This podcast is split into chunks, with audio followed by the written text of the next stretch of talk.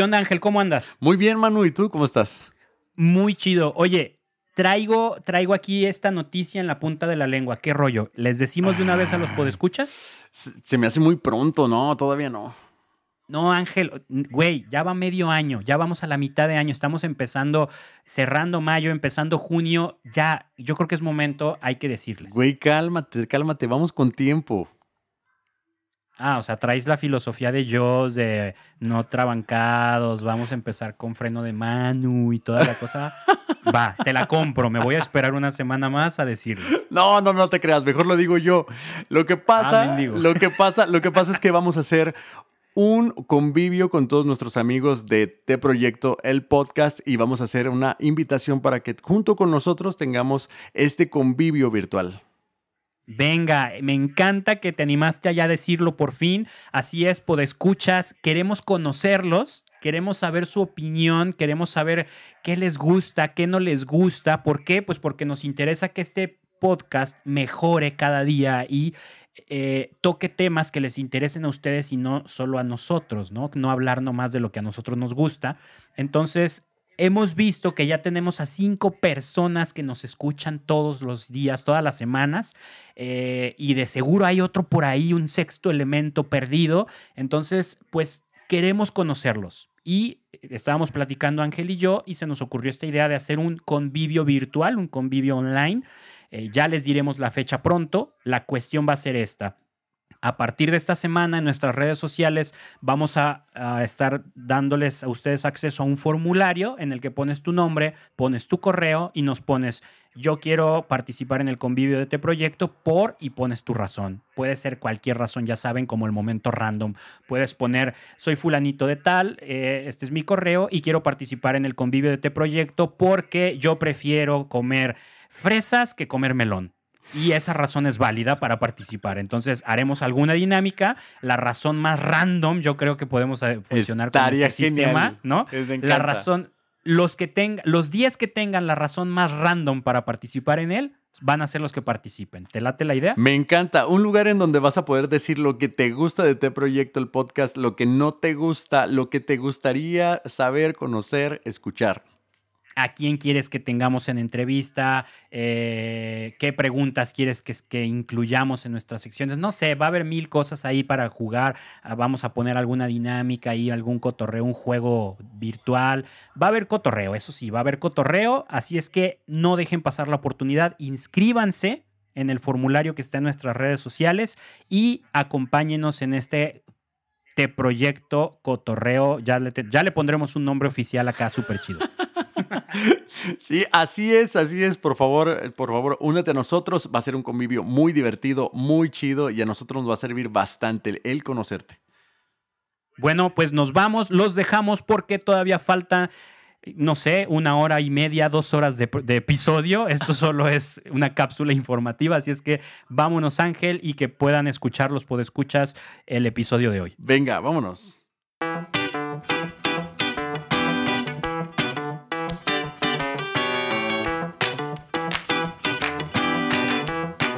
Ángel, ¿ya notaste que el día de hoy venimos vestidos tal cual como músicos? ¿Sí sabes a qué me refiero? Pues sí. ¿No? Bueno, yo no sé si lo alcanzas a ver, pero la, mi, mi camisa es verde, güey. Ah, entonces Sí, güey. estoy Tú dices No, que de no, color hueso, por- ¿no? Sí, sí, sí, color hueso. Color hueso. Por, por la luz de tu cuarto, de tu casa, que, que parece que andas de negro, pero bueno, no, ya no me salió el chiste. Oye, tú tienes que saber, güey, que yo siempre cargo, porque es el pan de cada día, siempre cargo mi traje negro en mi cajuela. Digo, no debería de ser así. Pero por si sale alguna misa, algún evento, alguna tocada, el Eso negro es- nunca falla, güey. Eso es hombre de, hombre de fe, ¿no? Que, que hay, por ahí hay una anécdota de que el- un pueblo que vivía en sequía le pedía a Dios que lloviera y nadie salía con paraguas, ¿no? Entonces, eso pues, pues no es fe, ¿no? Si No le hay estás pidiendo fe. a Dios es porque crees que va a llover. Oye, yo había intentado tener ese traje puesto abajo de mi ropa. Ah, Tengo esa fantasía de ser como incómodo, super, ¿no? el super Como músico. el super coro. Pero me parecía así como Michelin, si ubicas a ese personaje. Sí. Pero no, no funcionó, güey. La gente decía, hueles a sudor y... no te ves decente. No. que para los que, nos, para los que nos escuchan, pod, escuchas, una vez yo abrí la cajuela del coche de Ángel no. y traía un cajón de ropa. Literalmente traía un cajón de ropa con ropa ahí, como si lo hubieran corrido de su casa. Y, ahí entendí por qué siempre me decía: Me prestas tu cajón, me prestas tu cajón. Yo creía que el cajón era el instrumento, la percusión, pero no, lo que pasa es que no tiene dónde guardar su ropa que trae en el coche. Y dijo: Para que se vea más organizado, pues la pongo en un cajón, yo creo. Es que en. Eh, el sembrador, para los que no sepan, yo trabajo ahí en el sembrador y soy conductor de, de algunos programas de ahí. Cuando una persona falta o no alcanza a llegar o se atora en el tráfico, etcétera, etcétera, voltean a verme y, oye, y siempre me dicen lo mismo. ¿Vienes listo? No, pues sí. Entonces voy a la cajuela y de la cajuela saco lo que necesite para. Como Superman. Exacto. o sea, teléfono. Ándale, exactamente. Sí, te había dicho, ya lo había intentado tenerla abajo de mí, pero no es no es nada. No, pero así está mejor. Yo creo que se ve, te ves mejor y hueles mejor si sacas tu ropa de, tu cajuela y no de, abajo de otra ropa. Oye, pero mira, ya nuestro invitado puso la misma cara que pone la misma pose que pone cuando voy a grabar baterías a su estudio. Como de hueva, güey. Como de todavía no le sale, güey. Todavía no le sale esta toma, güey. Entonces ya dejemos de platicar tú y yo como si nunca nos viéramos, como si nunca platicáramos. Güey, nunca nos vemos, güey. Nunca nos pues vemos. no, nunca nos vemos, pero platicamos por lo menos cada 15 días. Sí, sí. Así es que vamos a darle la bienvenida a nuestro invitado de hoy. Hoy tenemos una entrevista que, que pinta muy chida. Es un riesgo, podescuchas, eh, eh, queremos que sepan que es un riesgo porque con nuestros invitados pasados, Ángel y yo los hemos puesto en jaque un poco porque nosotros estamos dominando el terreno, pero ahorita el invitado nos conoce bastante bien a Ángel y a mí por separado y en juntos. Entonces nos estamos arriesgando a que él sea el que nos ventanee, a que él sea el que nos ponga en jaque. Pero bueno, vale la pena tenerlo aquí. Jera, Jera Carrillo, ¿cómo estás? Gracias a Dios, bien. Manu, Ángel, Ángel, Manu. Muy bien, muy bien. ¿Ustedes qué tal? Pues sí. Muy bien. Yo también, yo sí estoy muy bien, pero sí me siento muy nervioso porque Jera nos conoce metronómicamente. Ah, metronómicamente. ¿Sabe? Qué buen término, güey. Sabe, güey, sabe. Pues que, eh, eh, que uno llega bien bravo a grabar al estudio y, y chale, terminas haciendo quesadillas ahí de lo que pensabas hacer enchiladas. a veces hay, hay, cantantes católicos que Hay cantantes católicos que ni quesadillas llegan a hacer, ¿va, Ni cambiar una llanta, mucho menos traer un cambio de ropa ahí en la cajuela. Ah. Yo creo que por eso, por eso Ángel trae un negro en la cajuela, por si acaso se le poncha. Ah, no, eso sí no sé, ¿eh? Yo cuando abrí la cajuela no, no vi nada de eso. No habló, no habló. No habló. Está bien amaestrado el vato ese. Pero bueno, hablando de quesadillas y cambios de llantas, saludos Marco López, espero que te estés recuperando chido de tu operación. Este, lo acaban de operar, si supieron, creo que ya fue la tercera o cuarta vez que le operan la rodilla, no manches, pobre, le ha padecido. Me siento como en ventaneando católico, pero sí. Sí, es, sí, güey, se llama vitraleando, vitraleando. vitraleando. Eso pasa por hacer tantas horas de oración hincado ahí de rodillas, Marco. sí. sí. sí. el Hay de esa gente que dice que es jugando fútbol pecadores. Sí, no, no. Él, iba a ser futbolista profesional, pero. Pero, sí le se lastimó la rodilla. Oigan, pues, ¿qué tal? ¿Qué, les parece si comenzamos eh, con, como debe ser, con una pequeña oración? ¿Les late? Vale. Va, en nombre del Padre, del Hijo y del Espíritu Santo. Amén. Padre, te agradecemos que nos permitas reunirnos una vez más para compartir un, rato agradable aquí con nuestro amigo Jera. Pongo en tus manos todo lo que traemos en nuestros corazones, en nuestras cabezas, toda la inspiración que nos has dado, que podamos plasmarla en este, en este episodio para ayudar a, a quien nos escuche a mantenerse alegre, a mantenerse un poco entretenido a través de una conversación que gira en torno a ti. Pedimos la intercesión de nuestra Madre Santísima y de Santa Cecilia, patrona de los músicos. En nombre del Padre, del Hijo y del Espíritu Santo. Amén. Listo. Y pues bueno, para hablar en, un idioma que Jera nos entienda, un, dos, tres, cuatro, comenzamos. Ey, ni chance me dieron de hacer un grito, no manchen. ¿Se escucha bien? Ah. Ah, se escucha bien. tengo aquí un clic que me molesta. Que, va chueco. Como que se va, chueco, me saca, me saca de onda. Jera, eh, platícanos, vamos, queremos, queremos que la gente, que los podescuchas, conozcan una faceta de Jera que, que pocos conocemos. ¿sí? Obviamente por lo menos en Guadalajara y en gran parte del país, te pones de espaldas. no, esa faceta la conocemos muchos porque nos sentamos en el sillón de la cabina y ah, te vemos ahí trabajando en la compu, sí. Este, Muchos ya te conocemos como productor, como arreglista, como cantante, como tecladista, eh, como ingeniero. Otros tantos te conocen más por tus memes, tu, faceta de comediante de redes sociales. Este, pero queremos ir todavía como a las raíces de todo eso, de dónde surge el humor, de dónde surge el amor a la música, de dónde surge la paciencia para trabajar con gente como Ángel. Ah, no te creas. No, no sí, sí, sí, sí, sí, sí. Por eso estoy temblando porque acabamos de terminar una canción que Jera estrenó sin mi permiso. Ah, ¿qué tal, eh? Eso platicamos más adelante. Jera, eh, platícanos, vámonos desde el inicio. ¿En qué contexto naces? ¿Cómo era tu familia? ¿Cuándo naces? ¿Dónde naces? ¿Qué rollo con tu familia? Mira, eh, yo nací hace ya algunos ayeres. Eh, el año era el anterior al 80. No voy a darles más pistas, pero ya saquen sus cuentas. Fui el, el, primer hijo del matrimonio de mi madre y de mi padre, aunque tengo un medio hermano más grande que yo. Eh, yo fui el primero y tengo otros dos hermanos más pequeños. Eh, según me platica mi mamá, este, por ahí ella tenía algún pariente lejano que fue músico, que fue sacristán, que anduvo metido en el, rollo de la iglesia pero en mi familia cercana, pues yo fui de los primeros que empezó a entrar en, el rollo de la música. Eh, a mi papá le encantaba también la música, él era un melómano, que tenía mucho conocimiento eh, de artistas, de la vida de, muchos cantantes de su época, pero solamente como, como conocimientos, no, no sabía tocar ningún, ningún instrumento. Tenía un pariente eh, Carlos Gutiérrez, un, músico que a estas alturas de la vida yo creo que ya falleció. Eh, vivía en el DF, fue saxofonista de muchas, de muchas bandas, de José José, de, varios cantantes de, esa época.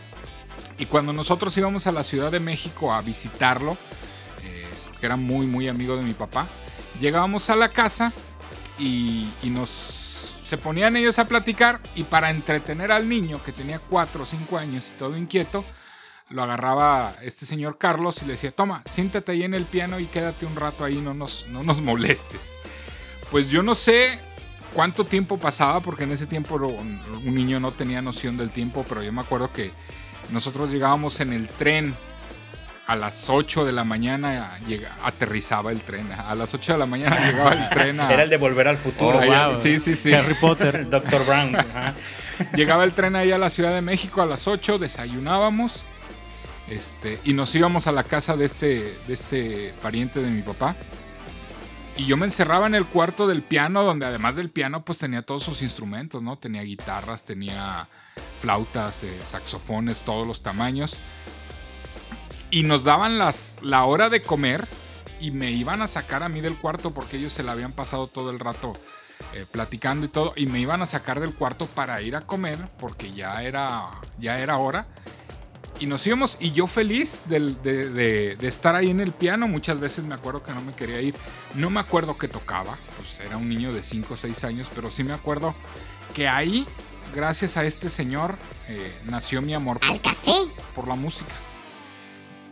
Oye, ¿y era, era un piano este, eléctrico o era un piano...? No, no, no, te, te estoy hablando de principios de los ochentas. Era un piano, un piano real, era un piano de pared. Este, no recuerdo la marca. O sea, me acuerdo que tenía letras, pero no sabía leer yo en ese tiempo, te digo, de 5 o 6 años. De esos de media cola o. Bueno, sí, son de pared, ¿verdad? era, era, de pared, sí, era de pared. Eh, no me acuerdo ni, ni, ni, la marca, era un piano como café, eso sí, eso sí me acuerdo. Y de ahí fue donde nació mi, mi amor a la música. Después...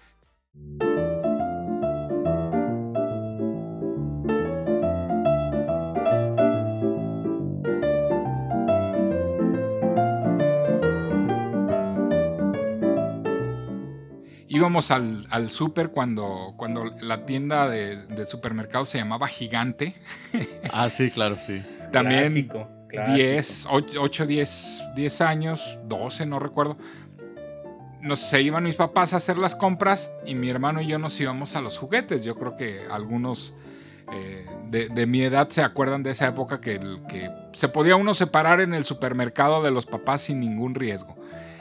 y también eran horas este, pues lo que duraban ellos haciendo el súper, que serían una hora y media, dos horas, yo en un controlador que, tenían exhibido ahí de esos de cuatro octavas, uno rojo, de esos que parecen como guitarras, pero pues ahí me la pasaba yo también ahí, toque y toque y toque y toque y toque. No sé qué tocaba, pues la memoria, pero, pero sí me entretenía y desde ahí empecé a desarrollar mucho, mucho mi, mi oído musical, sí. Después, eh, cuando entré a la secundaria, Oye, pero, pero espera, antes de, avanzar, porque en tu familia había músicos. Tu papá nos dices que era amante de la música. O sea, que era un melómano y todo, pero no tocaba. No tocaba. Tíos, tíos, abuelos, primos, alguien que, o sea, que trajera esa venita de tocar instrumento. Dentro de primer y segundo grado, no. Existía este pariente que era primo de mi papá porque su mamá y mi abuela eran hermanas este, y él era, él era, pues, ¿qué será? Como mi tío tercero, ¿no? No sé, no sé qué, grado sería. Y, y, toda la familia de él eran músicos, este, pero, pero ya cercanos así a mí, donde yo tuviera el, el, ejemplo vivo, ¿no? Tal cual no, no hubo. Porque, porque ese tío, por parte de mi mamá, que te digo que, que ella sabe, que era tal cual, ni siquiera ella lo conoció, solamente sabía que ese tío, que ella había tenido un tío que había sido músico y que... Órale. Pero no lo conoció ni ella, mucho menos yo, ¿no? Oye, ¿y era ah, bien visto? O sea, ¿tu familia tenía ese término como de, no, pues sí, la música es, una, es un oficio muy bonito? ¿O tenía así como un cierto rechazo como de, ¿qué onda con esta gente vaga? El tío músico, ¿no? Exacto. como con el tío músico. ¿Cómo le hace para vivir? Mira, mi papá, mi papá sí le, le, encantaba la música. De hecho, él, de una u otra manera me empujó porque él le encantaba la música. Me acuerdo que me platicaba que cuando, que cuando vivió él en la Ciudad de México, él era joyero, tenía una joyería y un taller y todo.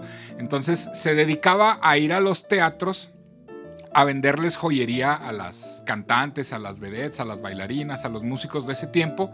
Este, pues se los vendía en pagos, entonces cada fin de semana él hacía su ronda por los teatros y conocía mucho de ese ambiente.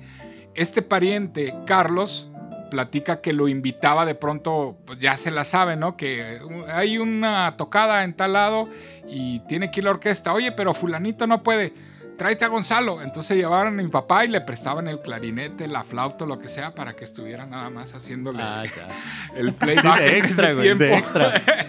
sí, o sea, entonces él conoció muy de cerca todo ese ambiente desde otro lado, ¿no? O sea, más, más en el en el asunto de la artesanía de la joyería que él fabricaba, él era muy bueno, entonces lo buscaban mucho también para, para los diseños de cantantes, artistas y etcétera, etcétera. Entonces. Oye, ¿sí? Y, cuando ibas a casa de este, de este pariente que tú tocabas el piano, ¿ya estaban tus hermanos, pero estaban súper chiquitos o todavía no? Mm, no, mi, otro hermano, bueno, mi, hermano el más chico tenía un año, mi hermana todavía no nacía, y mi otro hermano, mi medio hermano, era 10 años más grande que yo, entonces él no viajaba con, cuando, íbamos allá a esas, a esas visitas. Mi papá iba a ver clientes a la Ciudad de México cuando ya vivía aquí en Guadalajara y, aprovechábamos, nos íbamos un día en la mañana este, y nos regresamos al día siguiente. Entonces eran, eran viajes así muy relámpagos. Oye. O sea que sí te tocó sacarle mucho provecho a, a, esos ratitos. O sea, bien pudo haber sido tu hermano el que acompañaba, tu hermano el que estuviera. A lo mejor si hubiera tenido la misma edad de meterse al cuarto del piano contigo, capaz que también era músico, ¿no? Se hacía músico. Mm, fíjate que yo creo que si hubiera sido esa la situación, no nos hubiéramos entretenido en la música, porque éramos niños, ¿no? Entonces era ponernos a jugar, a hacer algo, algo ah, más. sí. Porque, porque está, o sea, cuando estábamos aquí en la casa, eso hacíamos. Pero entonces, esa soledad de cierta manera en la que me, a mí me entretenían con el piano, pues yo creo que fue lo que me orilló a, a encontrar ese amor por la música. Y, no hubo un rato en donde él te vio y dijo, ¿sabes qué? Como que si está muy interesado en la música, le voy a enseñar un acorde. O le voy a decir que do, que re, que fa. Sí, sí, yo, me acuerdo que alguna vez me, le dijo mi papá, este muchacho tiene oído, dice, mételo a estudiar. Tiene dos. sí. me regaló un libro que quién sabe dónde lo dejé, me acuerdo que me puse a dibujarle crayolas y cosas. un libro de, partituras de ese tiempo.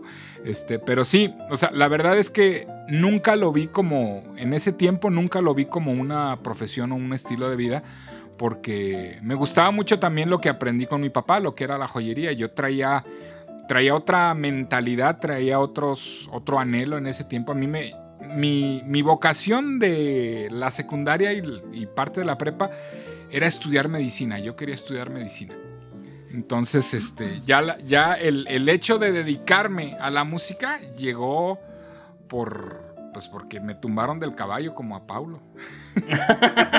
como a Paulo. Oye, y entonces ya estás, eh, eh, cinco años fue tu encuentro con el piano, más o menos.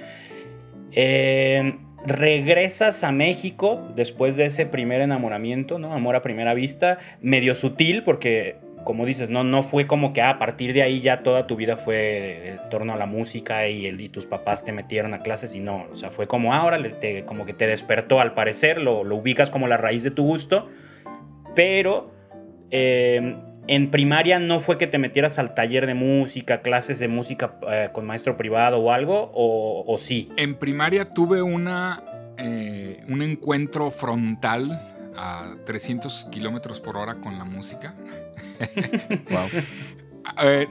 no sé si tu generación se acuerde, pero en, mi generación había un, un, concurso nacional que se llamaba Juguemos a Cantar, en donde los niños cantaban alguna canción este, y se hacían las eliminatorias, me acuerdo, era por primarias. Entonces se hacía la eliminatoria de la primaria y luego los ganadores iban a la zona y a la tal, tal, tal, hasta que llegabas a la Ciudad de México y salías en Televisa y en todo el rollo, ¿no? Entonces yo muy valiente, estaba en quinto de primaria, si mal no recuerdo, me inscribí a cantar con una canción, con El Cielito Lindo, es, es lo peor del caso. Era el cielito lindo y, yo llegué y le platiqué a mi mamá, a mi papá, me escribía esto. Y, ah, pues está bien. Pero no me sé la canción donde la ensayo. Me acuerdo que mi papá sacó, se metió a donde tenía los discos, buscó y me sacó un, acetato. Eh, no, recuerdo. Uh, acetato tiempo. Acetato tiempo. No recuerdo quién era el cantante, pero era una, una versión de Cielito Lindo donde traía un guapango a la mitad. O sea, un guap. Y una letra, pues no sé, la verdad es que yo creo que hasta rompí el disco. Eh, me aprendí esa, esa, esa versión tan, tan, tan macheteada y al tono, creo que era el Indio Fernández, un cantante de esos, no, no recuerdo. Al tono de él y todo, pues un niño de 10, 11 años. Al momento de que llega el famoso concurso, pues me arrancan una pista que yo en la había, había oído, había, no, nunca ensayé con la pista con la que íbamos a cantar. en, otra tonalidad. Y... En otro tono, otra letra, otro, o sea, yo quise meter a fuerzas el guapango que iba a la mitad y pues la, la otra era este, tres cuartos toda la canción y... No. No, pues hice el, el peor oso de mi vida, este o sea, sí, ya saben, ¿no? La voz ¡ah! toda no, toda la, adrenalina en los... Me, me, me, me, traumó esa etapa de mi vida y, y fueron como 3, 4 años que no quise saber nada de la música hasta que llegué a la secundaria ya, o sea, en primaria dijiste no me vuelvo a arriesgar, esto es, esto es un volado y ya lo perdí. mío, esto es lo mío, ¿no? Eh, no, pero es que sabes que cuando te equivocas en algo que amas mucho, si te llega a atravesar el corazón, ¿no? Dices, no manches, no, no puede ser que para esto no funcione. Ya no quiero volver a agarrar esto en mi vida. Claro, sí, sí, sí, debe de ser horrible, no manches. Oye, ya, y en esa edad, eh, o, o más bien desde el inicio, ¿no? Tu familia, el contexto familiar, ¿cómo era en torno a la fe? ¿Tu familia, naciste familia católica eh, o, medio católicos, muy católicos, nada católicos? ¿Cómo, ¿Cómo fue el rollo ahí? Mira, éramos una familia disfuncional. Eh, mi padre adicto al trabajo, este, y de mucho recurso, tenía, tenía, teníamos un buen dinero por el negocio que tenía mi padre y teníamos este había fiestas cada fin de semana, me acuerdo mucho, cada fin de semana había fiestas, había alcohol en la casa.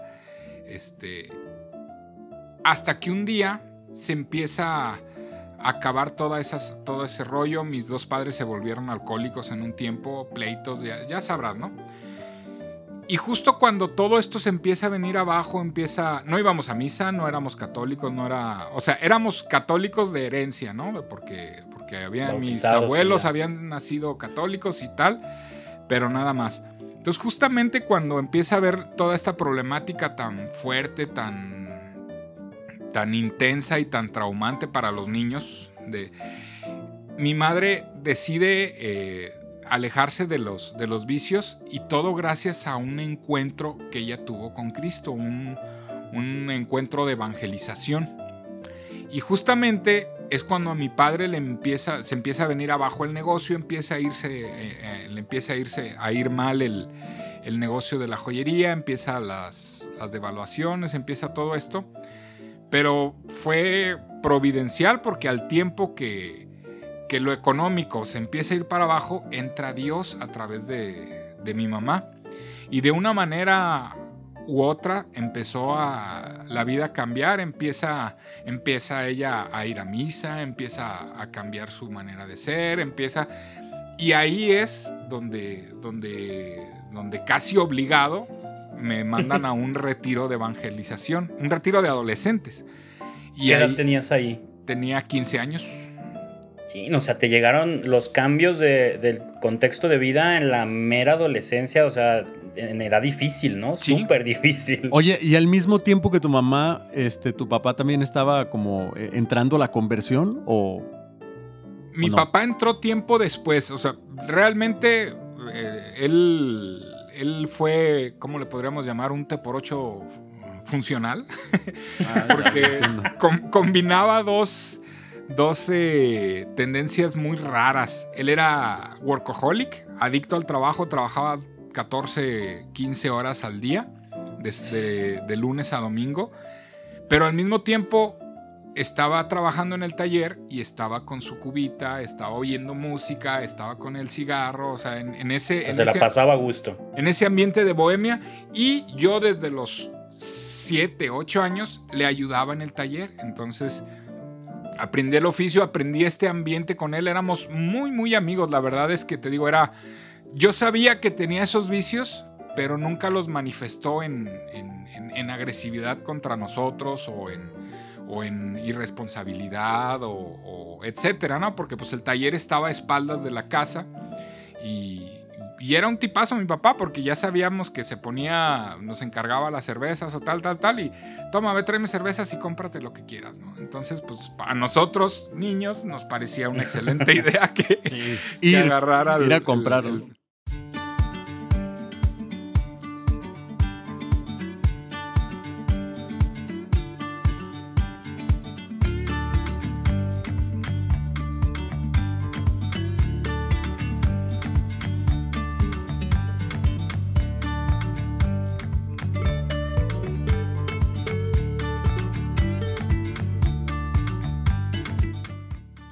Entonces fue mucho tiempo después, ya cuando, cuando, cuando él toma la, la, iniciativa, pues no la iniciativa, más bien cuando él acepta y empieza a tener su conversión también, al ratito se volvía de los que no faltaba misa, de, sus devociones a la Virgen y, su Biblia la leyó de principio a fin, yo creo que como 20 veces ya en, en, los últimos años de su vida. O sea, sí fue, sí se notó mucho el cambio.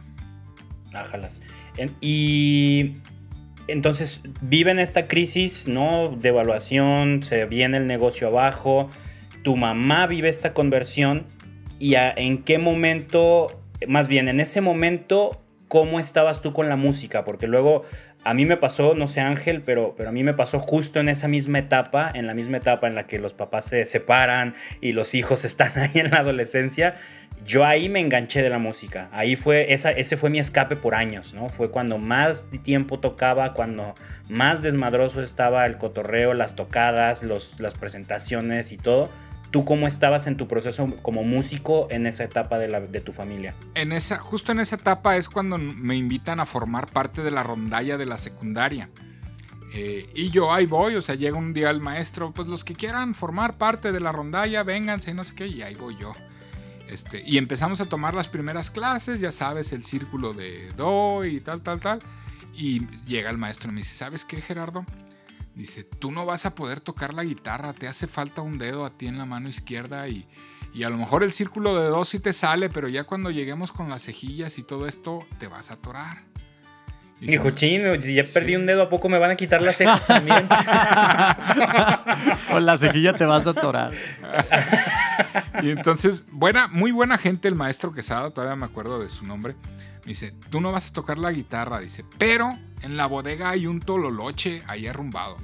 Dice, vamos a sacarlo, vamos a echarlo a andar. Estaba roto, lo llevó a arreglar, lo limpió, le cambió cuerdas y todo. Y me enseñó a tocar el contrabajo, ¿no? Pues, no entiendo la lógica de ese maestro. O sea, güey, sí, le falta un dedo. Es que sin un dedo tocas con trabajo. Exactamente. ya. Güey, es lo más lógico del Exactamente, güey. Exactamente. Me lo imagino en su casa tratando de entender dónde lo me. Es que este vato le cuesta trabajo. Le cuesta lo tengo. no manches. Oye, pero, pero para la gente que es la primera vez que conoce de tijera, ¿quieres contar esa historia? O sea, ¿por qué te falta un dedo? Porque mi padre tenía un taller este, de, joyería y yo, te digo, desde chico me metí a ayudarle con él. Un día estaba jugando con una máquina que estábamos trabajando y tenía unos engranes expuestos esa máquina. Entonces yo de chiquillo, tendría 7, 8 años, llegaba y metía el dedo y antes de que se juntaran los engranes, los sacaba. Los sacaba. Todos los juegos de la niñez de ese tiempo eran súper acá de asesinos, ¿no? Como las cacalotas y esas canicota. Eso era. trompos. Sí, eso era súper asesino. Perdón, perdón. ¿Y luego? Sí. Y entonces, pues un, un día no lo alcancé a sacar y ah. trácala, ¿no? No, no, no. Entonces, la, oh, verdad es que. Así le hiciste, güey. oh, no. Oh, no. sí fue. Sí fue difícil al principio, pero entre mis padres me, me, apoyaron mucho, me llevaron, me acuerdo que íbamos hasta un psicólogo y todo, todo ese rollo, ¿no? O sea, pero en el momento el engrane te apachurró el dedo. O sea, fue, perdón, va a sonar muy morboso, pero está, ya, ah, estoy así, por escuchas, ustedes que no saben, me ha tocado presenciar cuando Jera cuenta esta anécdota, yo no soporto la sangre, no soporto nada de eso y cada vez que la he escuchado tres, cuatro veces, estoy al borde del desmayo. Como ahorita te ves mal, güey, te ves mal. Como ahorita, se me ve pálido. Te ves mal, güey. Fanny, ¿estás por ahí? Ah, oye, y tu pregunta es así como de, ¿y cuántas Mi pregunta iba por ahí y por eso me frené, pero bueno, la voy a hacer, algún día tengo que hacerla. O sea, fue como una onda apachurrarte y, ya no se recuperó o fue arrancarte o cómo fue, o sea, fue un machacamiento literal, o sea, esos engranes tenían la fuerza para, para darle moldeabilidad al, metal, o sea, es lo, que nosotros hacíamos, metíamos las el alambre de, de, oro, de plata ahí para irlo haciendo delgado. Entonces tenían mucha fuerza esos engranes. O sea, no fue como que el dedo salió volando. No, no, no, fue machacamiento. de hecho, el diagnóstico del, hospital así decía amputación de falange por machacamiento. Este, o sea, yo me acuerdo, eso sí lo tengo muy, muy presente, que me colgaba el pedazo de, carne así molida. ¿Ya te caíste, mano? el, mano escucha eso en su oído izquierdo. Oye, ¿y no, no entraste en shock del dolor? Fíjate que lo que me decía el doctor es que el dolor fue tan fuerte que el cerebro lo bloqueó. Entonces. O sea, sí, sí, dijo, si concierren con puertas. Sí, sí, sí. Entonces fue el, dolor, la adrenalina se dispara y en el transcurso en que yo volteo y le, le grito a mi papá, ¡mi dedo! Él voltea y me ve la mano sangrante, me agarra la mano, me apachurra la mano, la levanta y nos vamos corriendo hacia donde estaba el carro. Ya estaba mi mamá ya este, le platica toda la situación. Mi mamá agarra una servilleta para las tortillas y me tapa, me tapa la mano para que yo no estuviera viendo.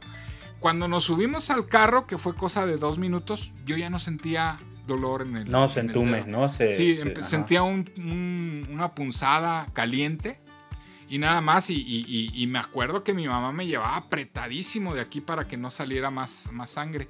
Llegamos con un médico que está aquí a, a dos calles, el médico me revisa, me pone una vacuna, me hace un torniquete y me dice, yo aquí en el consultorio no puedo hacer nada, llévenselo a un hospital. este, y nos vamos, nos vamos al hospital militar. Y ahí fue donde me hicieron ya la, recuperación de lo que se pudo en ese tiempo, ¿no? Porque no, la medicina no, no tenía tantos avances como hasta ahora. No manches. ¿Y cuántos años tenías cuando te pasó eso? Siete, ocho años más o menos. Súper chiquito, no manches. Oye, la impresión que han de haber tenido tus papás al ver eso, o sea, para ellos es un día normal y de pronto tú, mira, no manches. Sí, sí, mi, mi, papá desarrolló diabetes a partir de ese día. No manches. Sí, pues como no, sustotote que le dio. No manches, de verdad, me imagino la impresión de tus papás debe de estar, debe de ser horrible. A mí me pasó algo similar. Eh, yo tenía como unos 8 años y estábamos jugando en la, cuadra en las bicis y se me salió la cadena, ¿no? Entonces volteó la bici ahí en la cochera, jugando al mecánico y todo. Y a la hora que estoy poniendo la cadena en la estrella de la bici, llega mi hermanita chiquita como de un año o dos, llega y le da el pedal. No, güey. Entonces, pues me agarra la estrella con la cadena, el dedo, y empiezo a gritar así, y de, esas adrenalinas que solo los papás tienen. Sale mi madre corriendo desde la cocina, estábamos en casa de mi abuela. Sale mi madre corriendo, agarra la cadena y la, la rompe. Una cadena de bici, ¿no? O sea, atrás sale volando todo. ¿Pero quién, tu mamá? córrele al hospital. Sí, mi mamá. Ya después los dedos los traía así molidísimos, ¿no? Pero igual, mismo procedimiento, me levantaron el dedo, este, la mano, pues, para que no, no, no, sangrara tanto. Me pusieron algo para no ver y córrele al hospital y las punzadas que dices, Jera, o sea, entumecido. Ya en el coche yo no sentía la mano, ¿no? O sea, el mismo proceso, pero no fue tan, tan drástico como contigo. Yo nomás se me voló como un pedazo de la yema del dedo, que sí se alcanzó a recuperar y todo, pues, pero pero en el momento sí me acuerdo de todas estas sensaciones que tú dijiste de, de córrele, no, ay, la punzada ahí que sientes el corazón en la mano y tú, tú, Oye, tú, ¿no? pero ¿no perdiste sensibilidad, mano? Este, pues sí soy bien carrilla, ¿eh? pero. Ya, ya sabes. pero creo que no es por lo del dedo. no, fíjate que, que todo bien, todo en orden. Este, fue como muy superficial, pero en el momento, pues sí, sí, sí me saqué un susto. Yo no sé si allá en el punto de la ciudad donde viven ustedes, pero aquí hay una tradición de que cada vez que un niño de mi colonia vive eso, primero lo regañan, le pegan y luego lo llevan al seguro. Es una tradición aquí, güey. Es una tradición. Sí, primero es regañarte y ya después te, preocupan por ti. Sí, o sea, primero es como un protocolo. Primero te regañan y luego te pegan. Hay quien rompe ese protocolo, primero te pegan y luego te regañan. Y ya después a ver a ver si salvan tu dedo. Oye, y, entonces, obviamente esto trasciende. La gente dirá, bueno, pero ¿qué, qué, tiene de importante en la vida de Jera y como músico? este accidente. Pero bueno, ya llegaremos a eso, porque todo mundo eh, de alguna manera ubicamos a Jera por eso. Ya, ya sabrán a qué me refiero, pues. Pero entonces, a tus 15 años. Voy a usar este segmento para el promo.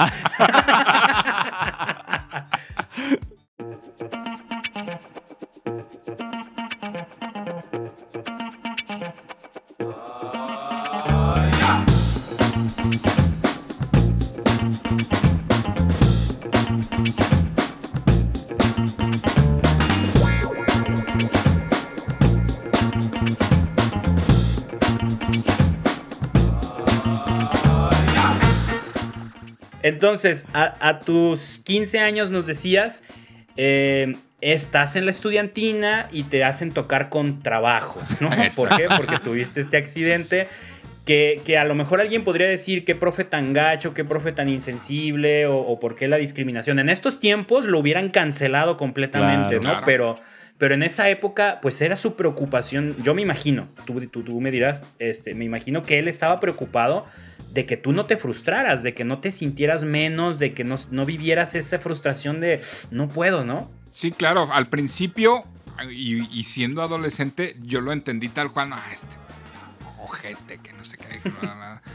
Este, pero bueno, después dije, bueno, está chido, con trabajo nomás hay uno en la rondalla, destaco, me alcanza a tapar la panza, entonces... Ay, ah, chingo, destaco. Como si la gente le pusiera atención, al, bajo, al bajista, ¿no? Al, al, violonzote. Novato, novato. Miren el muchacho que está tocando el violonzote, así le dicen siempre. Entonces sí, o sea, al principio fue bueno, ok, pero pues como obviamente entrábamos al, al, salón, él daba la clase, enseñaba las pisadas, la canción, tal, la, la, la, la. Yo de todas maneras hacía mis apuntes. Llegaba a la casa, sacaba la guitarra que tenía mi papá ahí escondida, arrumbada, y me ponía a darle. Y tal cual, el problema fue cuando llegamos a las cejillas, al si menor. El ese fue mi primer enemigo, el si menor. O sea, se cumplió la profecía de que las cejillas te iban a costar mucho trabajo.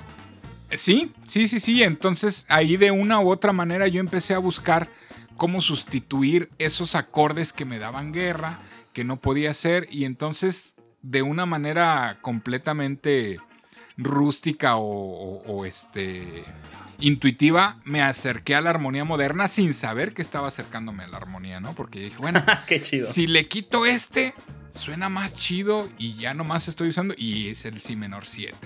Y luego llegaba el fa y dije, bueno, pues aquí el fa se oye séptimo si no lo, si lo toco con la misma posición que estoy haciendo el si menor, pero entonces nomás voy a tocar de la cuarta cuerda para abajo y bajeo en la sexta, pero la quinta no la... Y así empecé a hacer mis, mis propias, este, sustituciones eh, de acuerdo a la, a la posición de, de, mi mano izquierda. Pero no había nadie que te fuera a decir, oye, es que esta nota la puede, puedes tener una inversión diferente aquí, aquí, aquí. ¿O ¿Fue todo tuyo?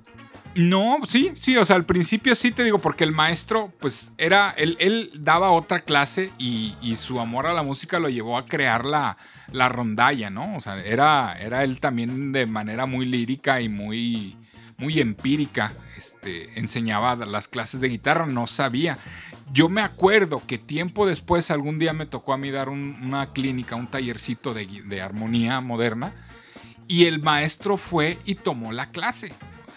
El, el maestro, el que fue mi maestro de, de guitarra en la secundaria, tiempo después fue, se inscribió y tomó la clase y cuando vio que yo era el maestro, o sea, pues tanto para él, para mí fue una, un agradable encuentro, ¿no? Porque, pues, Ay, Jera, pásese por el contrabajo usted, por favor. ¿no? Agarra todo el loche.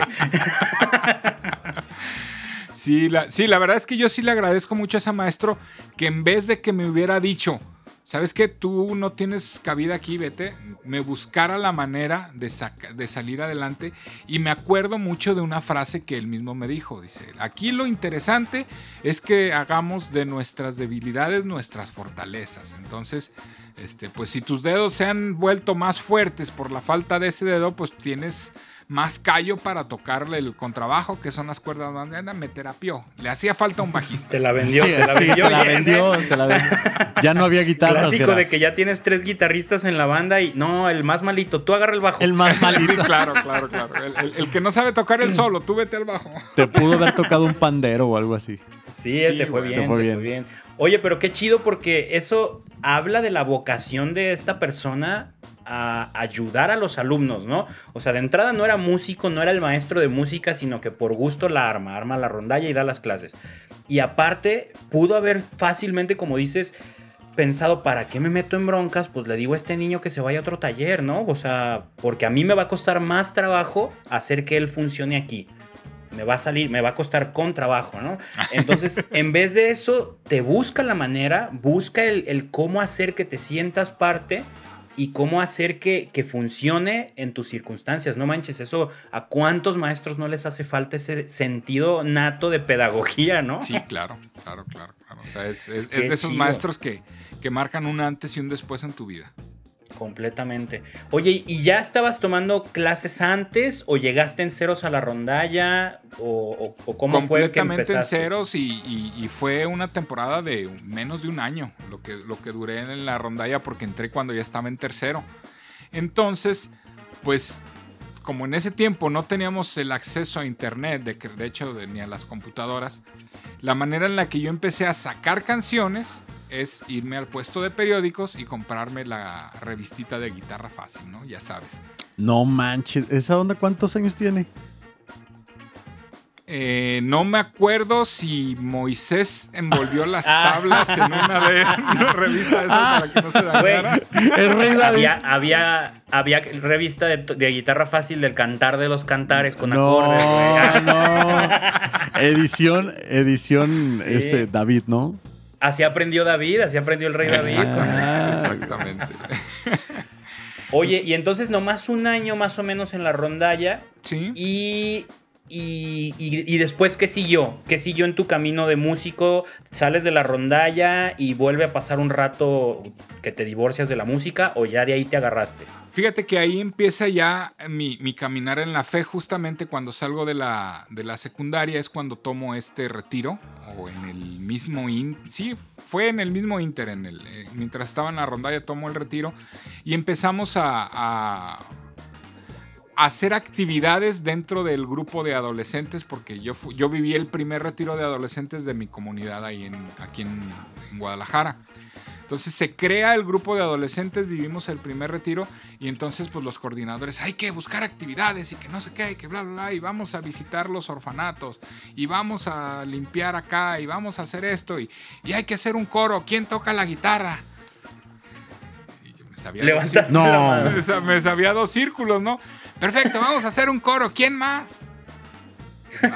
Nada más, Gerardo levantó la mano, ¿no? Entonces, este, pues me, haga, me acuerdo mucho del, padre Fernando también, este, que en paz descanse, que me dice, bien, este, ¿qué sabes? Y yo, pues me sé el círculo de Do, el de Re y el de Sol. Con eso lo haces para tocar misas sí, el Ven, te voy a enseñar un esquema. Y me enseñó un esquema, me acuerdo que me enseñó las canciones y todas en sol, porque pues era, era lo más fácil para mí y para las voces. Y empezamos a ensayar cuatro o cinco voces, yo en la guitarra, este, y formamos el primer coro de, de, adolescentes. Despuésito, tiempo después se acercó un gran, gran, gran amigo mío, Tomás también, que también era compañero de la secundaria, de la rondalla, y se integró al coro, y entonces ya éramos dos guitarras en el coro. Este, y ahí empezamos, justamente yo creo que ahí fue donde, donde, donde me pescó de, lleno la música y la fe. Ahí fue en, en esa etapa de adolescente. ¿Qué tenías? ¿16, 17? Por ahí, 16, 17 años. O sea, hicieron, hizo clic en tu vida como que Dios te hizo jaque mate y mira, o sea, llega la fe en el momento en el que quieres, en el que más lo necesitas, a través de lo que más te va a cautivar, ¿no? Que es música. Sí, exactamente. Te dejó sin opciones. Sí, ahí no, no sé realmente qué fue primero, porque para mí llegaron prácticamente juntas, ¿no? Tanto la fe, el amor a Dios, como la música y como la solución a mis problemas de ese tiempo, ¿no? Porque pues tan como, como cualquier adolescente en el entorno en el que viva, te sientes atacado, te sientes eh, deprimido, te sientes triste por esa, toda esa química que está pasando en el cerebro. Entonces el encontrarme con Dios y el encontrar con la música eran dos grandes escapes para mí. Pues, como todos los adolescentes yo me pasaba horas en la cochera de mi casa tocando eh, las cancioncitas de, de moda del tiempo. Este, y, en los retiros y en las misas y todo. Y la verdad es que fue una etapa muy bonita gracias a Dios y a la música. Qué chido, qué chido.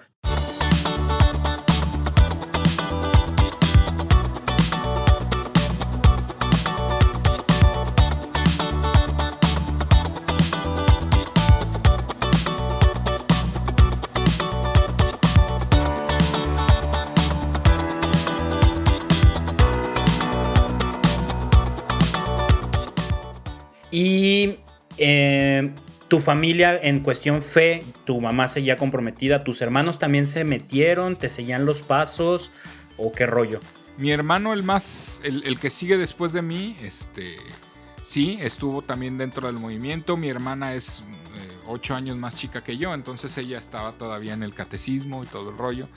Eh, y sí, sí, o sea, empezamos, la verdad es que se empezó a notar un cambio en, en mi casa en, cuanto a la fe, porque todos, todos empezamos a, cambiar ese, ese entorno que, era tóxico en ese tiempo. ¿no?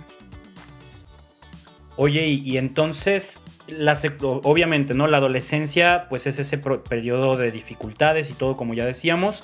Ahí se agarra Dios de ti o, hace que tú te agarres de él, que a mí siempre se me ha hecho una una movida muy astuta de Dios agarrarnos en la adolescencia, ¿no? A, a, muchos, porque es, es, un momento en el que eres muy, muy blandito y Él te puede amoldar en cierta manera para que te acoples a, su, a lo que Él propone, ¿no? Ya más grandes eh, ponemos más, más restricciones nosotros mismos para aceptar a Dios en nuestra vida, ¿no? Entonces se me hace muy astuto que existan estas ondas, ya lo comentábamos en otro episodio Ángel y yo, la, la, onda de retiros, el coro, las misiones, ¿no? O sea, te enamora, te enamora de una manera muy bonita Dios en esa edad. Y ya luego vienen los problemas de profundizar, que muchas veces ya la gente no lo hace y se queda con esa fe de adolescente cuando ya está en otra etapa de su vida, ¿no? Pero en tu caso, ¿hubo una etapa en la que hubo distanciamiento o desde esa edad hasta ahorita tú ya te dedicaste en, en gran parte de tu tiempo a la música católica?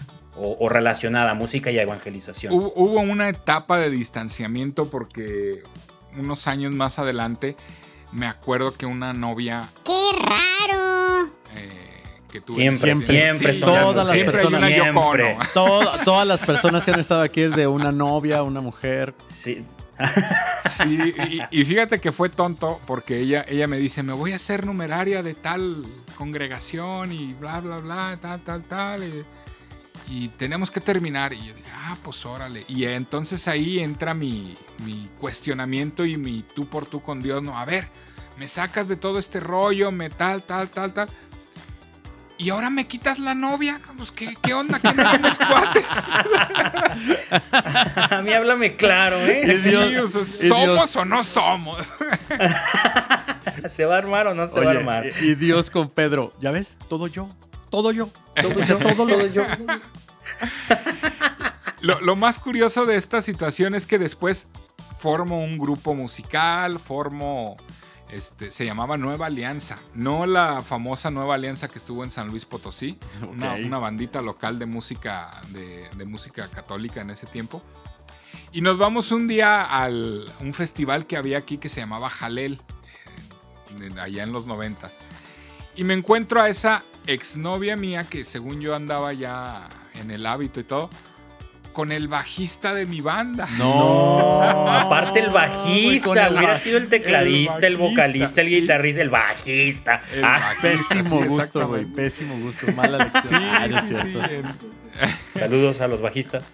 Entonces, pues ya me, do, me doy cuenta de que de que Dios sí era mi compa, me nada más me había quitado una amenaza y, y se la dio a mi, a mi bajista.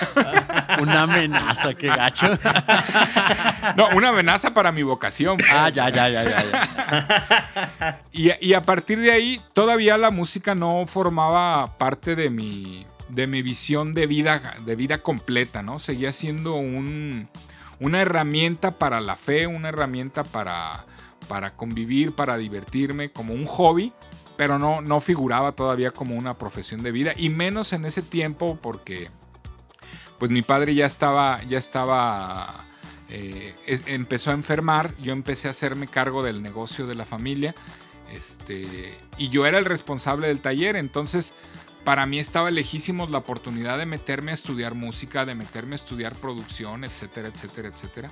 Este, y pues para mí la música era un hobby. Oh, como Frodo y Sam, qué bonito. Justamente en la secundaria también me tocó estar en el taller de electrónica. Entonces, al mismo tiempo que te empezó el amor por la guitarra, empezó el amor por Dios, pues yo junto con mi, dos de mis, de mis mejores amigos de la secundaria éramos los que como estábamos en el taller de electrónica, íbamos y sacábamos las bocinas de la bodega para los honores a la bandera y conectábamos el sonido y conectábamos todo Clásico, el rollo. Tú que estudias, tú que estudias música, saca las bocinas Se ve que este muchacho tiene talento, ponlo ahí a que conecte el sí. micrófono. Entonces, justo en esa edad empezó, empezó mi, mi, mi, vocación sin darme cuenta, porque fue cuando empecé con los micrófonos, con las consolas, con la guitarra, con el rosario, con la Biblia, o sea, todas esas herramientas. Todo mezclado. Sí, pero yo no sabía que eso iba a ser mi vida, ¿no? O sea, no, no, me, no me pasaba ni por aquí, pues todo era el hobby y, y, y punto. Oye, se escuchaba, buenos días. Quítale el autotune, Jera, por favor. Ah. No, ¿Sabes qué hacíamos? ¿Sabes qué hacíamos? En los honores a la bandera. Era, eran, pues, eran bases como esta que tengo aquí. Deja levantarla para que la vean. Ah, sí, de metal. De, de estas bases viejitas de metal. Y entonces nosotros mojábamos la parte del piso donde se ponía la base. No. Y llegaba el director y empezaba a hablar y cuando se pegaba con el micrófono le daba toques. Y entonces pues era muy curioso porque entonces, queridos compañeros, ¡ay, No, neta. Güey, eso es vandalismo, vandalismo ñoño, güey. Eso... Vandalismo ñoño, güey. Yo soy el único que está Usando preocupado. las leyes de la física y la química, ¿no? sí. Oye, y luego ponía. El, el, el maestro con el... un marcapasos y tú dándole toque. Qué mal. Y luego grabamos, grabamos una vez el himno de la, de la, de la secundaria con una cumbia de fondo. No. Era el TikTok de entonces, güey. Era el TikTok. Entonces la maestra, la maestra ponía el, el, el, el himno y empezaba a cantar y se oía la cumbia de fondo y todos los compañeros empezaban. Juventud, Fueron como dos, tres meses hasta que se dieron cuenta que. Porque siempre pensaban que se oía que era el, el intendente con su radio, o que era el jardinero, o alguien que tenía radio. Hasta que se dieron cuenta que, que, eran, que, era, que ese cassette había salido grabado así. No manches, güey. Ah, y ahí empezó la industria de, de las USBs con música grabada. Ah, sí. Lleve su himno de la secundaria técnica en cumbia. Lleve su himno de la secundaria técnica en norteño.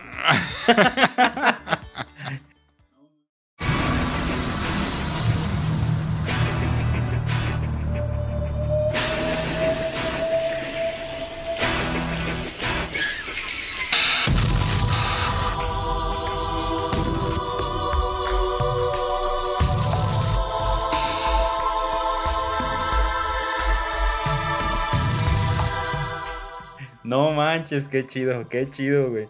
Oye, y entonces, ¿qué te iba a preguntar? Ya se me fue. Ya se me fue el rollo, Chihuahua.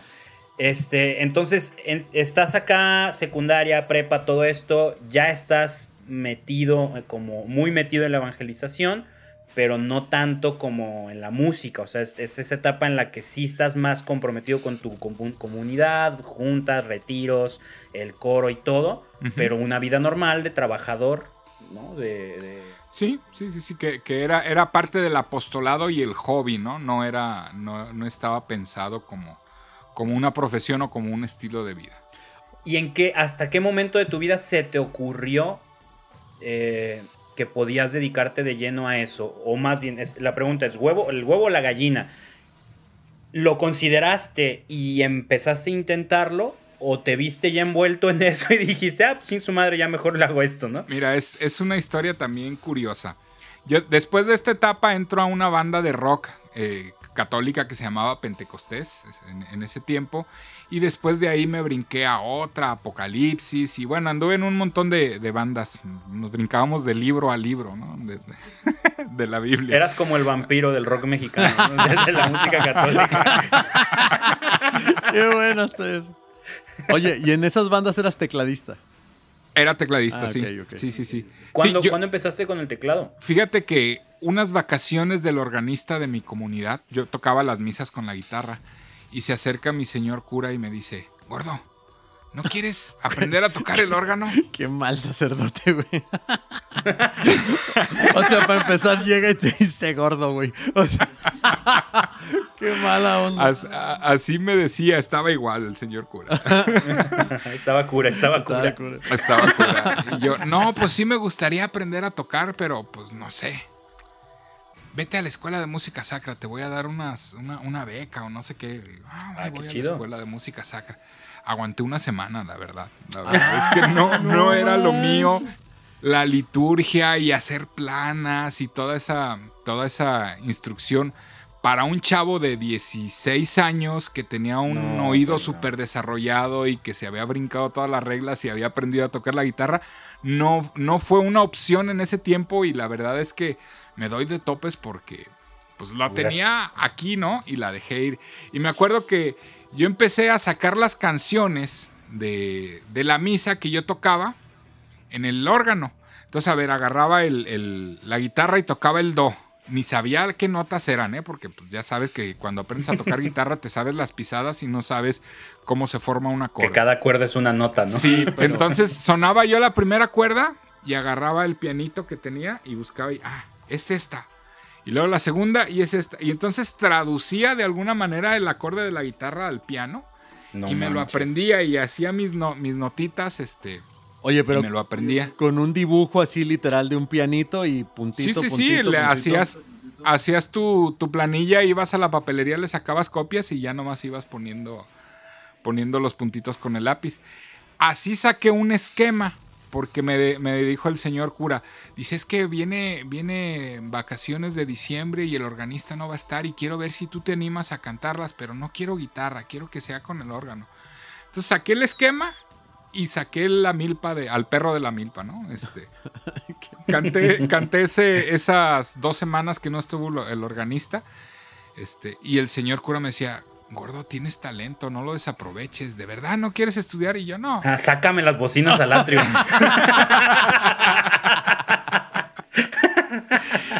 ese organista cuando regresa también me empieza a enseñar un poquito de solfeo, unos toquecitos y me empieza a enseñar lo de los acordes y que mira que, que en la mano izquierda no hagas el acorde completo, primera, que quinta y octava y bla, bla, bla. Y me empieza, me da algunos consejitos y, terminaba la misa. Yo me iba a oír la misa, pero me paraba hacia un lado del órgano. Mientras él estaba tocando la misa, yo estaba, viendo cómo tocaba me prestaba sus libros de cantos, le sacaba copias y de una u otra manera él era mi maestro. Este, porque tal cual te digo, yo no, lo pensaba como una profesión y nunca lo tomé en serio como meterme a estudiar música, porque yo tenía mi, vocación muy, muy firme. Después me compré ya un teclado más bueno, empecé a hacer secuencias, empecé a, a hacer arreglos y justamente estaba yo en una banda, abrí mi negocio al mismo tiempo de joyería y viene una crisis, una devaluación, con, me peleo con los socios, cerramos el negocio. Este, y justo cuando cierro el negocio, ya estaba por casarme, seis meses antes de casarme, este, eh, cerramos el negocio y me traigo las cajas de mi herramienta, mi equipo, todo al taller de mi papá y lo guardo, ¿no? Este, y me pongo a trabajar con él, pero justo en ese, en ese mismo inter, una querida amiga, Zenaida, cantante, este, me habla y me dice, Jera, hazme los arreglos de mi disco. Y yo, pero si es que nomás tengo un teclado, no le hace, así házmelos. Dije, bueno, pues le hago los arreglos del disco, ¿no? Del primer, del primer disco que hice, eh, un disco para niños. Y en ese inter es cuando me cierran el taller, entonces digo, bueno, pues voy a, voy a aprovechar con este dinerito que me gané por hacer la producción, voy a, a comprar material para seguir trabajando este, y volver y poder abrir mi, mi fábrica de joyería algún día otra vez. Estoy a punto de terminar ese disco y luego viene el padre Roberto Dueñas, que todos conocemos por aquí, que, que un padre que le gusta dar misa con sombrero y lentes. Con sombrero y lentes oscuros. siempre trae su guitarra, ¿no? Es también un gran compositor. Sí. Sí, sí, sí. Y, y, entonces me busca él y me dice, oye, oí los arreglos que le estás haciendo a Zenaida yo también voy a hacer un disco de niños, ¿no me haces los arreglos? Y yo, ah, pues va, entra más feria para comprar el, material de la que me hacía falta, ¿no? Del, para volver a abrir el taller. Órale. Este, y estoy terminando de hacerle ese disco y llega Saraí. Y también, oye, están bien padres los arreglos, yo quiero hacer un disco, ¿me haces también? Y luego Carlos Canseco. Y, y empezaron a llegar así al punto de que yo me casé juntamos el dinero para la boda, no abrí el taller, empecé a hacer arreglos, este, al mismo tiempo entré a dar clases de guitarra porque mi esposa, ella sí es músico, ella sí estudió, tiene carrera, es maestra de piano, chalala, todo el rollo. Este, y ella me empieza a enseñar un poquito de solfeo, porque yo no tenía ni idea de, de, teoría musical. Oye, así como a mano la sangre lo hace sentir así como pálido, a mí el matrimonio y casarse. Es, sentir súper mal. Ya empecé a ver a Ángel más estoy checando la presión. Y la traigo, la traigo alta. No, no hablen de eso, no hablen de esposas, por favor. Oye, hasta se puso verde tu camisa. Sí, de, de pronto, de pronto camaleónico yo, así me empezó a poner así como la camisa yo. Oye, pero entonces tu esposa estudió música, no manches. ella, ella estudió música en la Academia Yamaha, entonces pues tiene una técnica de piano súper depurada y una lectura buenísima. Y medio me enseñó un poquito de la, de la teoría que yo no había aprendido nunca, ¿no? y me enseñó que mira, que pentagrama, que tal, la, tal, tal, tal, tal. Y entré a dar clases en una academia de música que tenían ella con su familia, a dar clases de guitarra. Entonces en ese, en ese inter fue así de dar clases de guitarra, trabajar en el taller de mi papá, dejé los estudios por, por todo este rollo eh, ya me dedicaba al taller, a estar trabajando en el taller con mi papá, a eh, estar dando clases de música y estar haciendo arreglos en mi casa, porque tenía mi teclado, mi computadorcita. Ah, la puerta, el lavabo. Cosas que hacen los casados que algún día te ah, Me va a dar algo, güey. Oye, pero qué chido, qué, qué chingón, la verdad, cómo en tu caso fue totalmente al revés. O sea, la mayoría de los músicos estamos trabajando en otra cosa para sustentar nuestro proyecto musical, ¿no? Del otro trabajo compramos equipo musical, compramos instrumentos, pagamos grabación de disco y tú acá estabas trabajando como productor musical para comprarte tu equipo de joyero, para montar tu estudio de joyero y, y, mira, o sea, qué chido que se, que se dio así de natural. Sí, sí, sí, sí, completamente, completamente. Tiempecito después de esto, junto con Javier, un, amigo eh, que era el, bajista de Apocalipsis, de esa banda de alabanzas, se le ocurre que, grabáramos un disco. Y yo, ahora le va. Y teníamos otros amigos que tenían estudio de grabación en ese tiempo. Y empezamos a hacer cuentas. Es que mira, son 12 canciones, pero nos cobran tanto y, yo quisiera grabar dos discos, entonces se nos va tanto. Y Digo, oye, mira, yo tengo una computadorcita ahí que más o menos la arma, tengo unas bocinas, me hace falta una buena tarjeta de sonido y un micrófono y tal, tal, tal, tal. ¿Por qué en vez de invertir en la grabación no compramos el equipo y lo grabamos con calma, no? Ah, órale, va. Y empezamos entre él y yo como socios y montamos un estudio de grabación. No manches. Este, y fue el primer estudio de grabación en donde, en donde yo entré a trabajar y abandoné entonces el taller de donde trabajaba con, mi papá y tal. Este, y me dediqué a, trabajar en ese estudio. Oye, ¿y, en ese tiempo era más, más caro grabar? Fíjate que sí, sí, sí, sí era caro. Todavía ya estábamos con el rollo digital, pero no era tan fácil entrar a un estudio de grabación, ¿no? Porque, porque a pesar de que, de que ya estaba entrando lo digital, todos los estudios tenían todavía la tecnología análoga, todavía eran las, las consolas, los micrófonos y la tecnología digital apenas estaba entrando. Entonces sí era caro grabar, sí era caro grabar y por eso tomamos la, la afortunada decisión de comprar equipo para, para grabarnos nosotros mismos. Sí, pues sí. Oye, ¿y, ¿y ahí qué edad tenías cuando decidiste ya meterte al estudio? Como unos 23 años, yo creo. 22, no manches, súper chico. No ¿Y a tu papá no le dio el patatús que cambiaras la onda del taller de joyería o incluso eh, la vocación a la medicina? No, esa no sé si ya la habías abandonado antes. ¿No le dio así como, espérate, o sea, ¿cómo que vas a, meterte a poner un estudio de grabación? No, fíjate que eh, él, él siempre digo, no me aventó a la música, pero nunca la rechazó.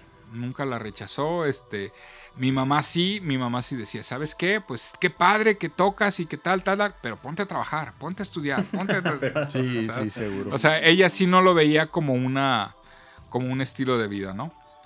Eh, y, justo aquí viene la, una de las etapas más interesantes de mi vida. Estábamos trabajando ya en ese estudio de... Ah, cuando nos conociste. De grabación. ya quería llegar a esa parte. no, te saltaste mucho, fue, fue, cuando Ángel llegó con, con Joss y me trajeron la invitación de la boda. ¡Ah!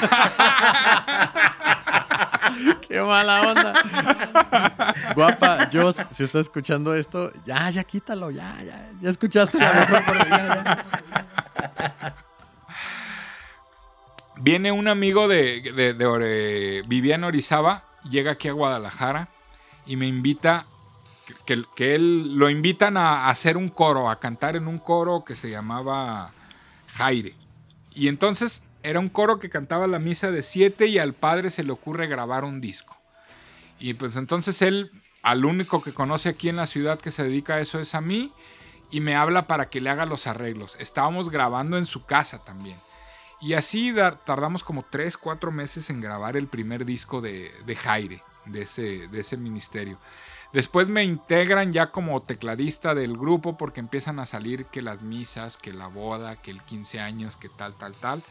Este, y un día, no sé cómo estuvo el, el asunto, nos llega el padre y dice, vamos a ir a grabar a un super mega estudio. Vénganse, pum. Y nos lleva a conocer el estudio, un estudio muy bonito. Se llamaba Damdara, se llamaba Damdara el estudio. Y resulta que en el estudio estaba Beto Cohen, se llama el, el, músico que estaba ahí a cargo, y otro que se llamaba... Ay, ¿cómo se llama? Mario Sandoval. Mario Sandoval, el cejón. Ah, este, el ceja, sí, exactamente. y entonces. Que eran los enemigos de Jera cuando empezó a tocar la guitarra. No, no, no, no.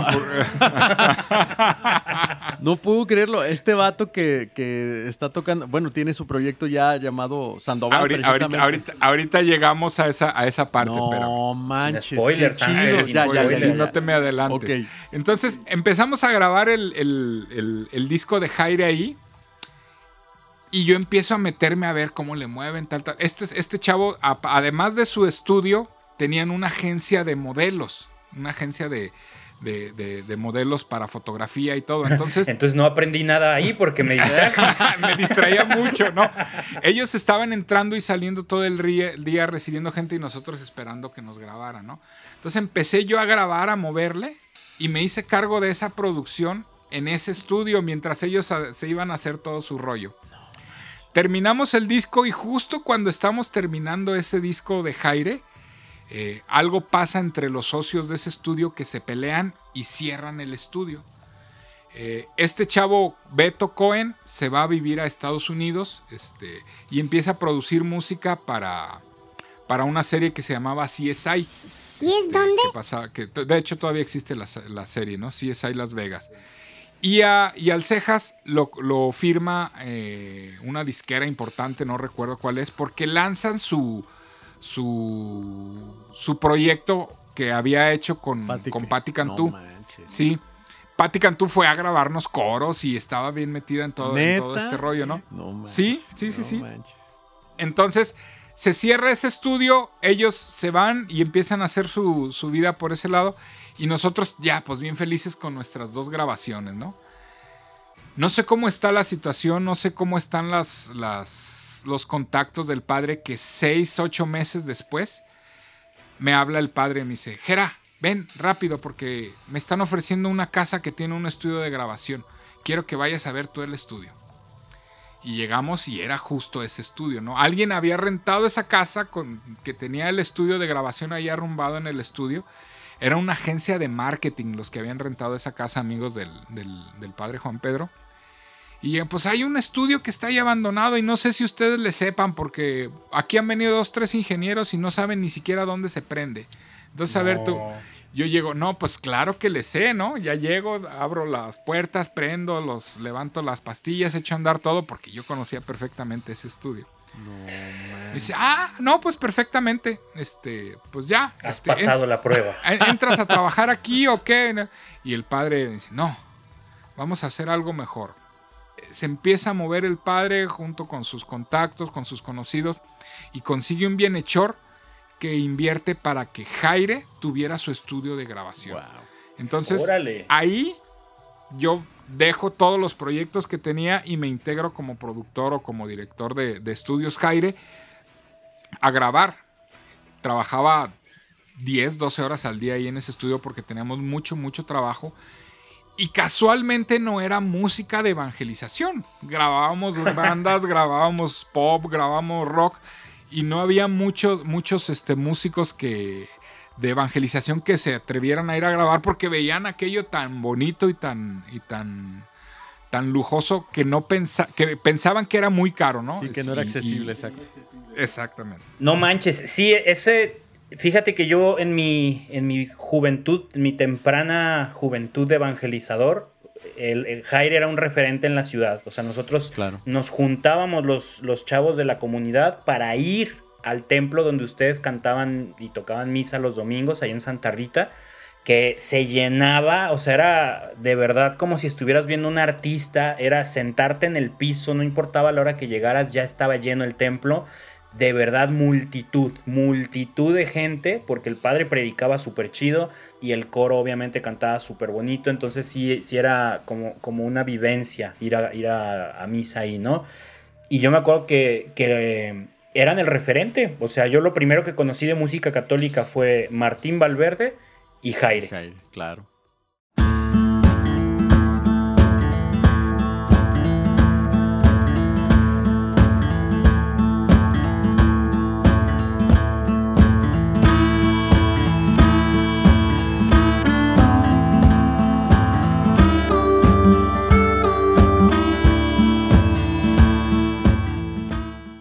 Y a donde fueras, colegios, misiones, campamentos, la gente se sabía los cantos que erróneamente todos decimos los cantos de Jaire y ya cuando uno conoce a Jera se entera que casi ni uno era de Jaire tal cual, ¿no? O sea que ustedes los versionaron, rescataron muchos cantos olvidados o desconocidos completamente, pero de autoría de autoría eran pocos, ¿verdad? Sí, exactamente, o sea, tuvimos la, bendición de Dios de contar con ese empuje y ese apoyo del, padre Oriol, ¿no?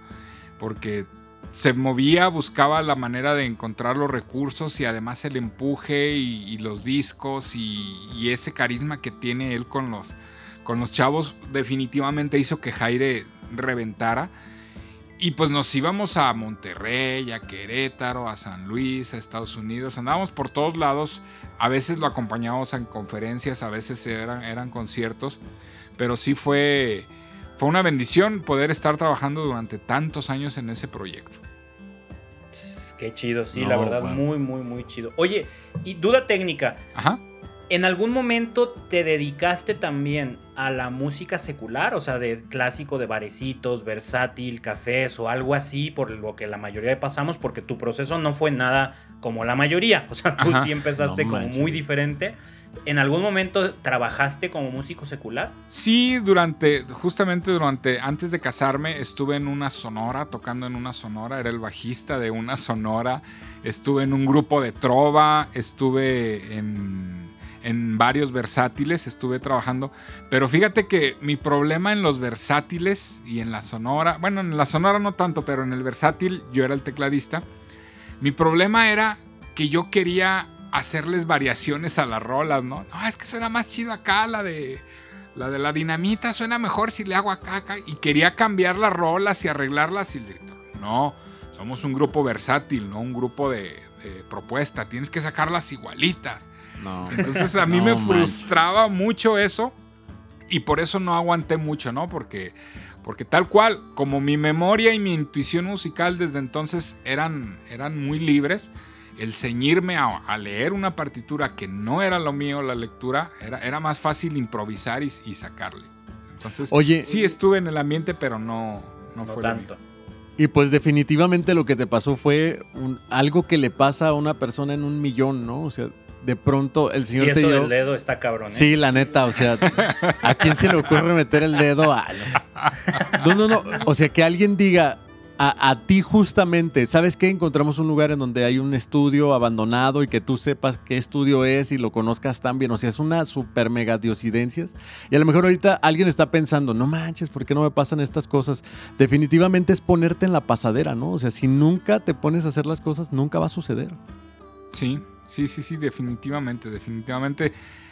O sea, es una bendición y ahora que lo veo en retrospectiva, entiendo pues que todo lo que me pasó y, toda la, situación, pues no era más que una preparación para lo que Dios me, tenía, me tenía en camino, ¿no? O sea, ahora sí que, que como dice la Biblia, el, Dios al, al, árbol que, que quiere lo poda y a mí me podó desde muy temprana edad.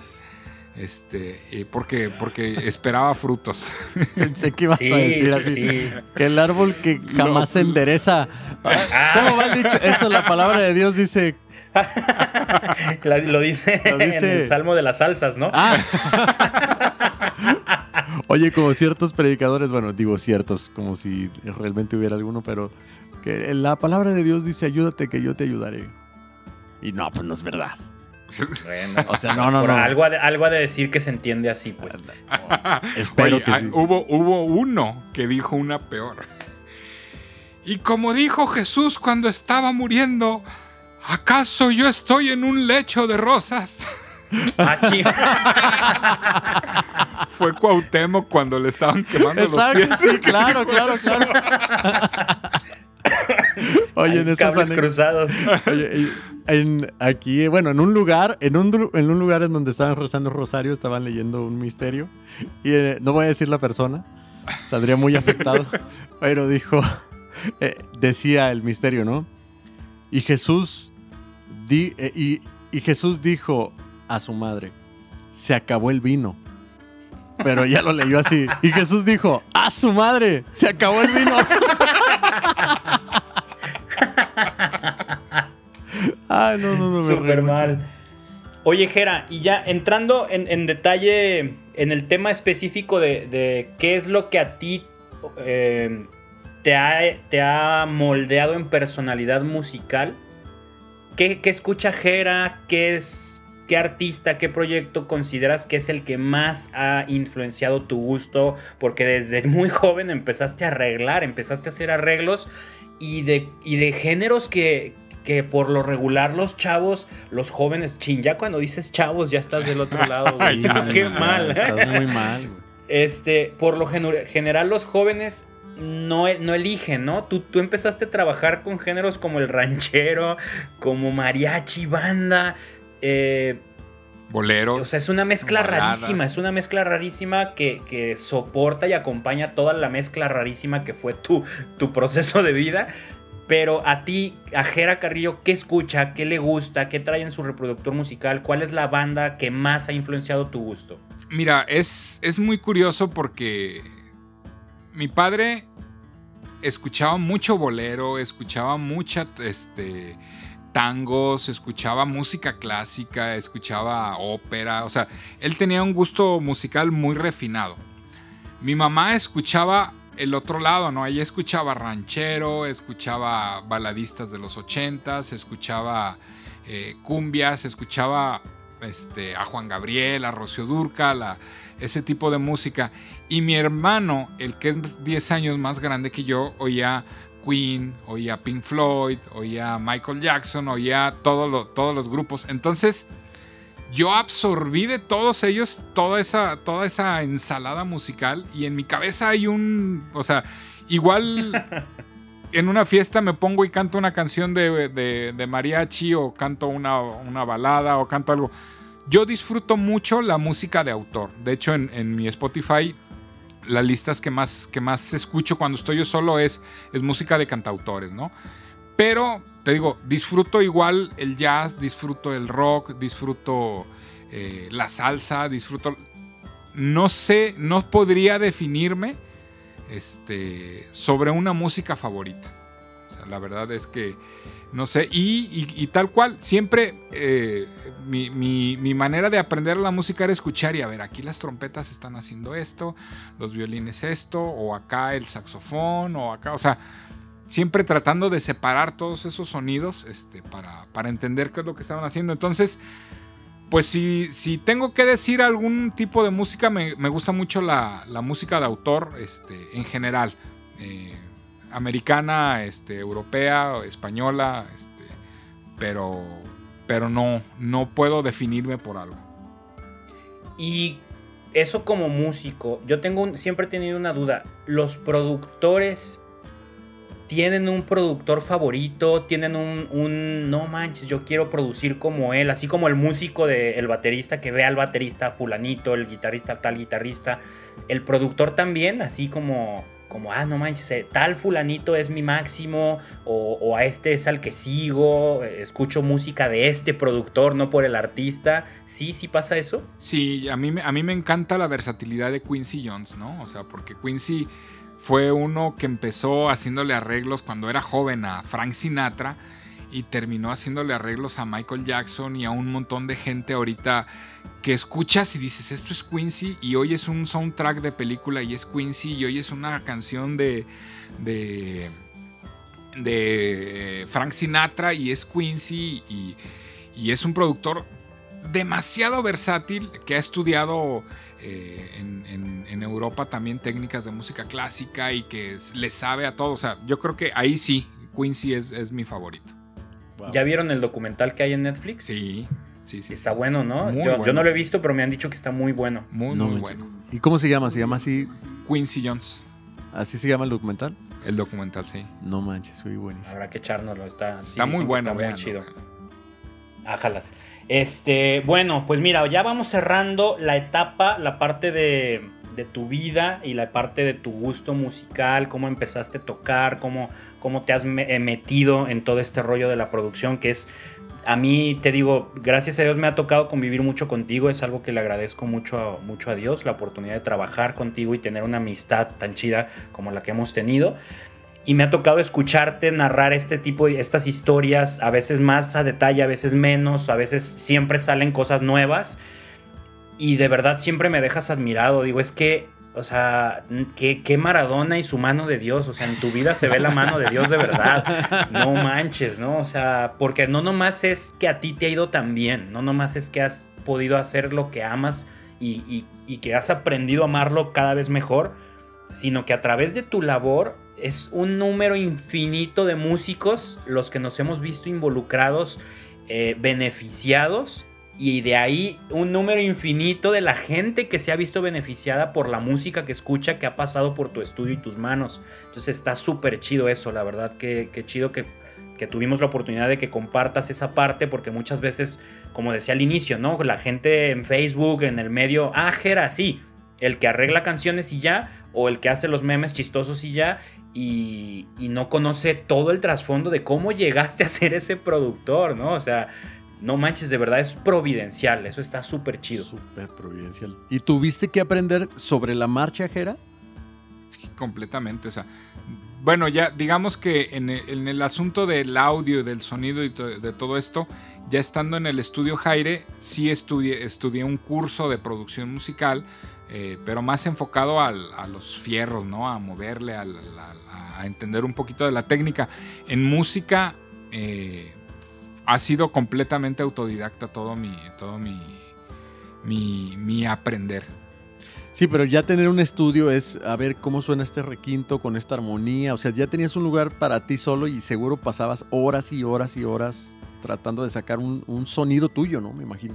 Sí, sí, sí, sí. O sea, la verdad es que eh, si hay algo de lo que me siento orgulloso precisamente es eso, que dentro de mis limitantes han, sido lo que me han dado identidad, ¿no? O sea, esa, esa secuencia de pronto de acordes que, hago o, esa, o esas armonías que suelo meter porque estoy tocando la guitarra, suenan cuando, cuando ya, ya entiendes todo el trasfondo y por qué, y por qué se han estructurado así, pues me han dado, me han dado este, de cierta manera ya la, el sonido que, que todos los que producimos llegamos a, querer lograr, ¿no? Nuestro, nuestro toque personal, sí. Oye, pues muy chido, te digo, la verdad, yo fascinado de escucharte y de compartir todo esto para que no se nos vaya, como ya es costumbre aquí en Te Proyecto, un, episodio de dos, tres horas. Porque ya aparte decidimos grabar en la noche después de la jornada laboral. Claro, y estamos hundidos. exactamente. Entonces, vamos a cerrar el episodio con nuestras clásicas tres secciones para los invitados. Ok. La primera sección, Jera, Aquí tú, tú, vas a ser nuestro gallo. Nuestros tres invitados pasados han sido muy políticamente correctos. Sí, exacto. Unos más que otros. Gabriel Eschel se pasó de lanza. Lucero, yo creo que bastante bien. Sí, bastante bien. Este, Joel, Joel de Tesalónica también muy prudente, pero bastante interesante sus respuestas. Esta sección se llama ¿Qué le dirías a? Y se trata, vas a escoger tres preguntas de, de una lista de 13 preguntas que te voy a dar. Ajá. Este, escoges número y te lanzo una pregunta. Son situaciones que todo músico católico hemos vivido, frustrantes y ridículas, inesperadas, pero queremos que nos des la respuesta que no le darías a la persona sino la que te nace en el corazón, la que, la que dices, hijo, qué ganas de decirte esto. La de las tripas, ¿no? Ajá, exactamente. Pero obviamente por prudencia y por, por misericordia y caridad contestamos otras cosas. Pero aquí en T Proyecto queremos que te sientas en tu espacio libre y, puedas decir eso que ningún organizador de evento va a escuchar. Este podcast lo va a escuchar solo los músicos y vamos a decir, sí, cierto, yo también diría eso. Así es que siéntete libre, güey. Este...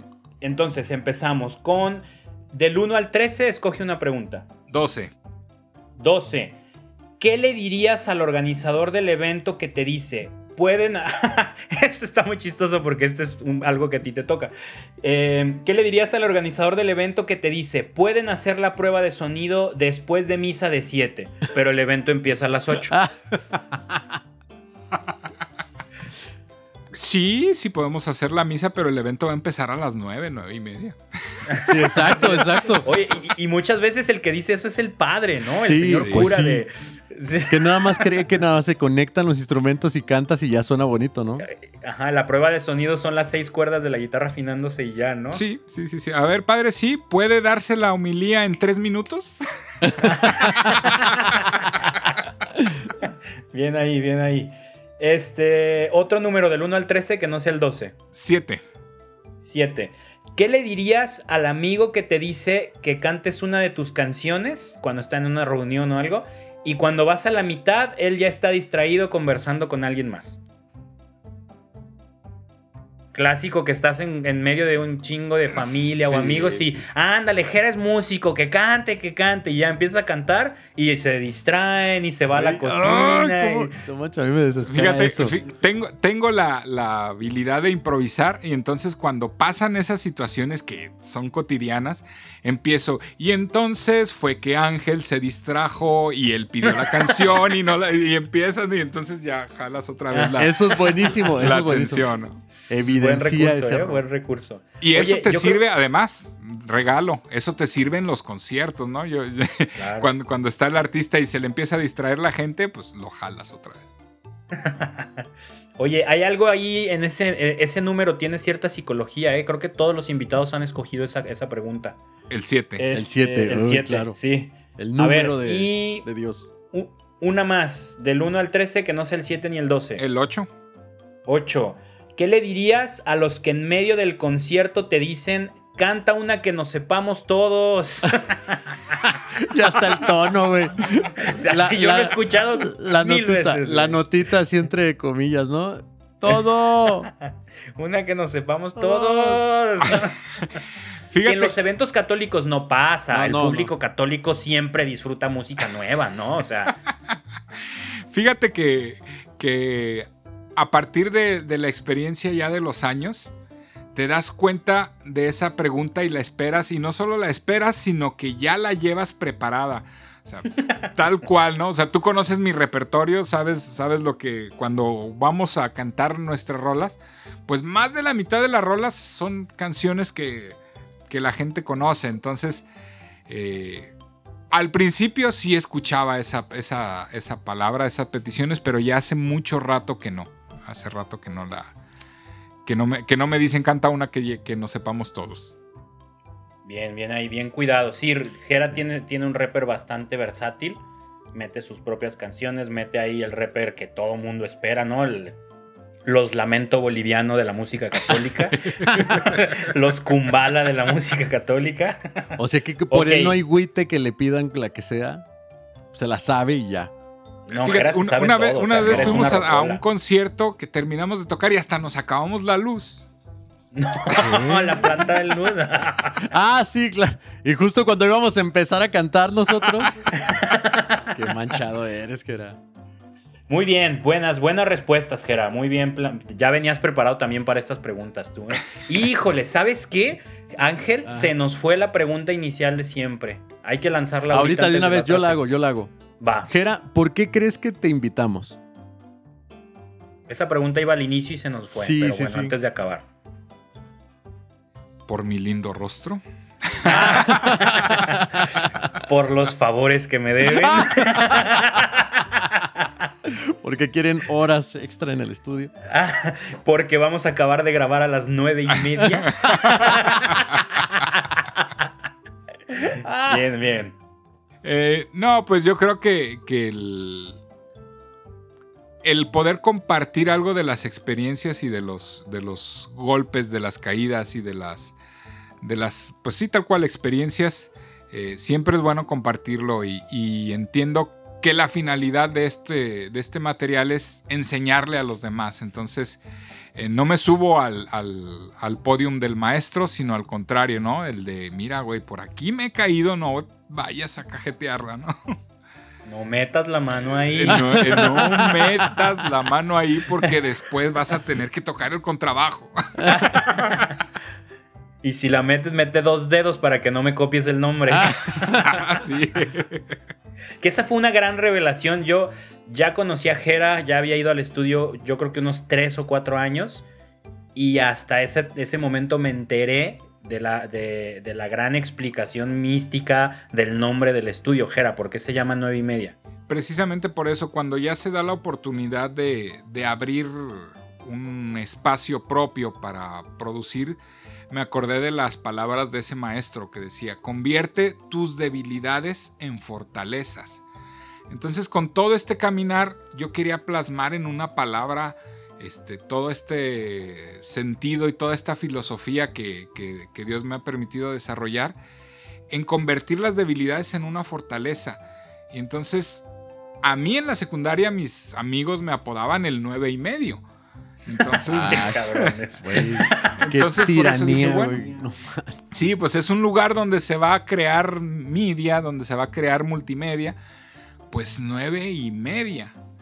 Y después vinieron un montón de, de, justificaciones que, que, me hacen pensar que el nombre cae a donde tiene que caer, ¿no? Este, y precisamente eso es nueve y media, un espacio en donde te ayudamos a que tus errores se conviertan en fortalezas este, y a que produzcas eh, de, tus, de tus carencias algo que sirva para ayudar a los demás. Ángel y yo damos fe de que todo eso es verdad y, y funciona. ¿eh? Sí, Somos sí. los especialistas en llegar con errores y carencias al no, estudio. Pero, oye, oye, se siente súper gacho llegar al estudio y decir, ya tengo una canción y terminas haciendo apenas la maqueta, ¿no? Ajá, de, no, no traes no, nada. No, no traes güey. nada. Güey. Oye, yo quiero recomendar ampliamente tu estudio, Jera. O sea, decirle a toda la gente que se acerca no a un no solamente a un productor, sino a un amigo, porque a mí me ha tocado un montón de veces que me dices, ¿sabes qué, Ángel? O sea, es mi deber protegerte de ti mismo y decirte que esto está de más. Y yo, pero es una gaita. No, güey. O sea, no, güey. Pero es el canto de las ballenas. y el gaitista hasta, hasta, hasta planchó su falda.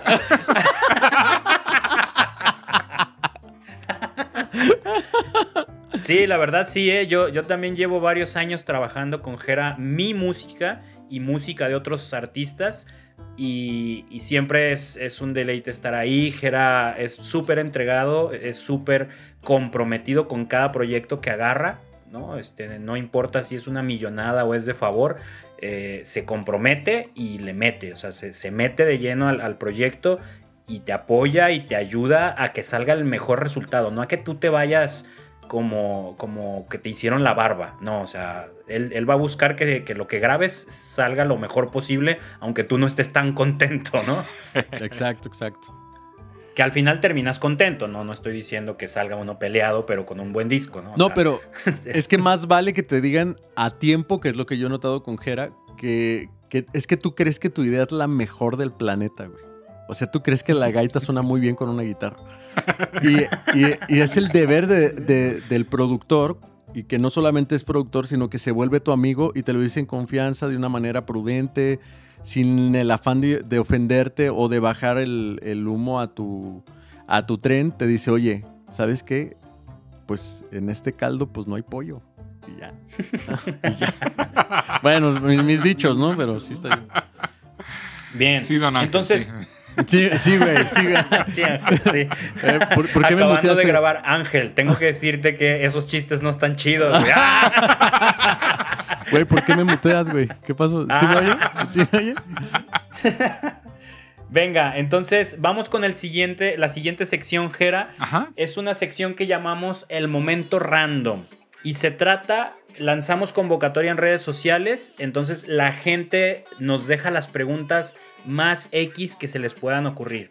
Les, les pedimos que no hagan preguntas profundas de cuándo viviste tu conversión y qué te inspira a ser mejor. No, no, no. Eso ya lo platicarás en cualquier otra entrevista de tu vida. Aquí les pedimos las puras preguntas más sin sentido y sin importancia. Esas son las que te vamos a hacer. Así es que eh, la idea es que las contestes sin, sin, sin razonarlo lo más rápido posible y, y lo más honestamente posible, ¿va? Ángel, ¿empiezas tú o empiezo yo? Empiezo yo. Tengo una muy buena. ¿Listo? Oye, pero lo más ágil posible, Jera, ¿eh? Aquí vamos. Ah, ponte a hacer ejercicio ahí mientras. ¿Listo? Aquí va. 5, 4, 3, 2, 1. Si Manu, Manu, tú y yo fuéramos unos micrófonos según su, su cuerpo, ¿qué micrófono sería cada quien? Güey, ¿qué pregunta? Manu, Manu un 58. ¿Un qué? ¿Un Shure? Un Shure, 58, sí. Tú serías un Beta 57, pero ya casi entrando al 58, ¿eh? y así la esponjita. la esponjita. sí. ¿Y, ¿Y, usted, señor Newman? Yo.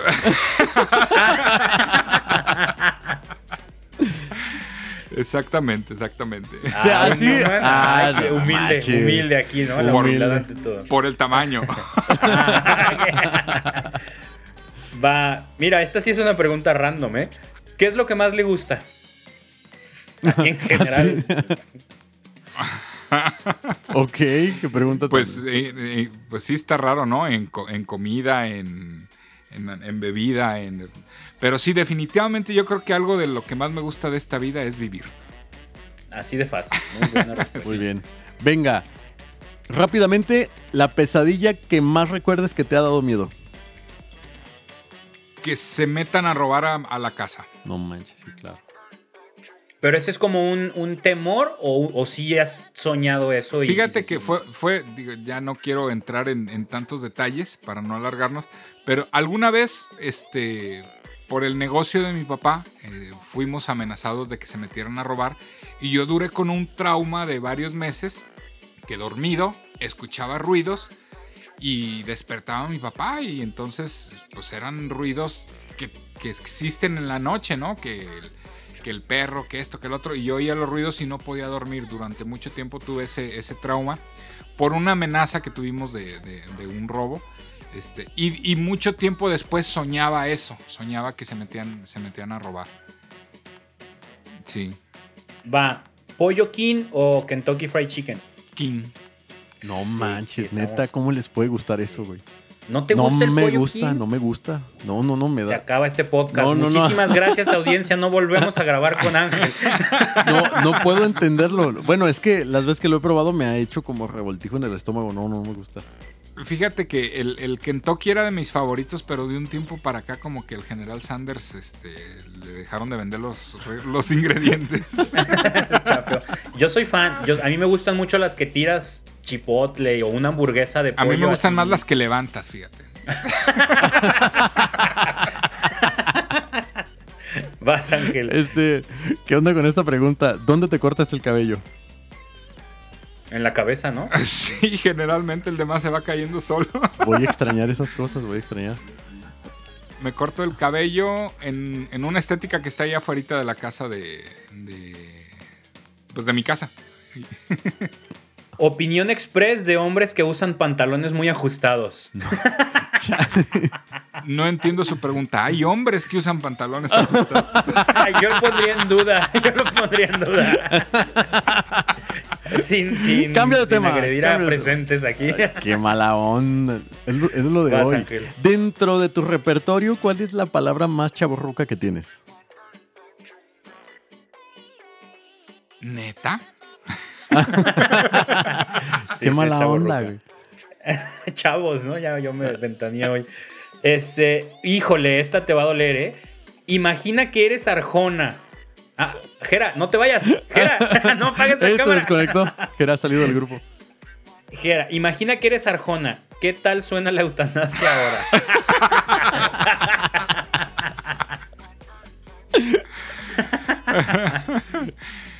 Sí, yo creo que sería está, está ofensivo, ¿eh? está ofensivo, está ofensivo eso de, de, que te imagines que seas Arjona. Vas, Ángel. ¿Qué preferirías usar? ¿Vestido o brasier toda tu vida? Güey, ¿quién hizo esas preguntas, güey? es Joss. Ah, es Joss. Si es con gaita, yo creo que el vestido. ah, bueno, está bien, está bien. Eh, ¿Café favorito? El que me regalan. el gratis que mancha. Consola de videojuegos preferida. Eh, tengo muy buenos recuerdos del Atari. Ah, ese era muy bueno. Yo lo disfruté mucho también. Eh, si pudieras viajar al pasado, ¿qué consejo le darías al Gerardo Carrillo de hace 25 años? No metas el dedo. No, ¿Qué le diría al Gerardo de niño?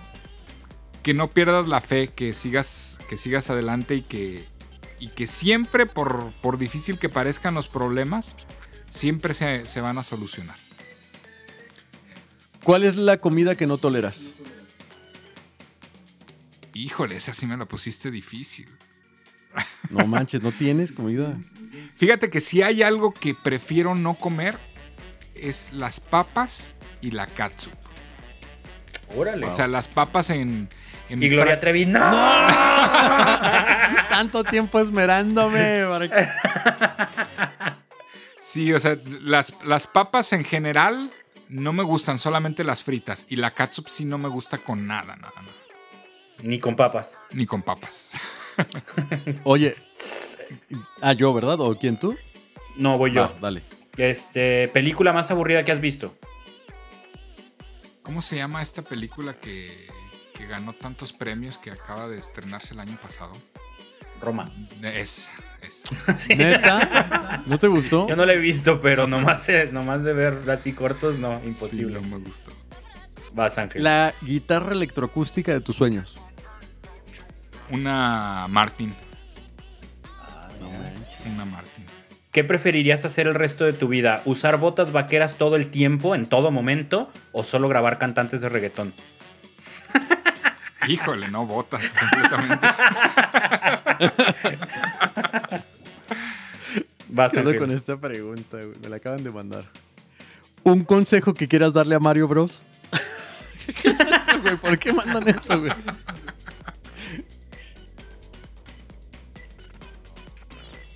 Acaba con todas las tortugas.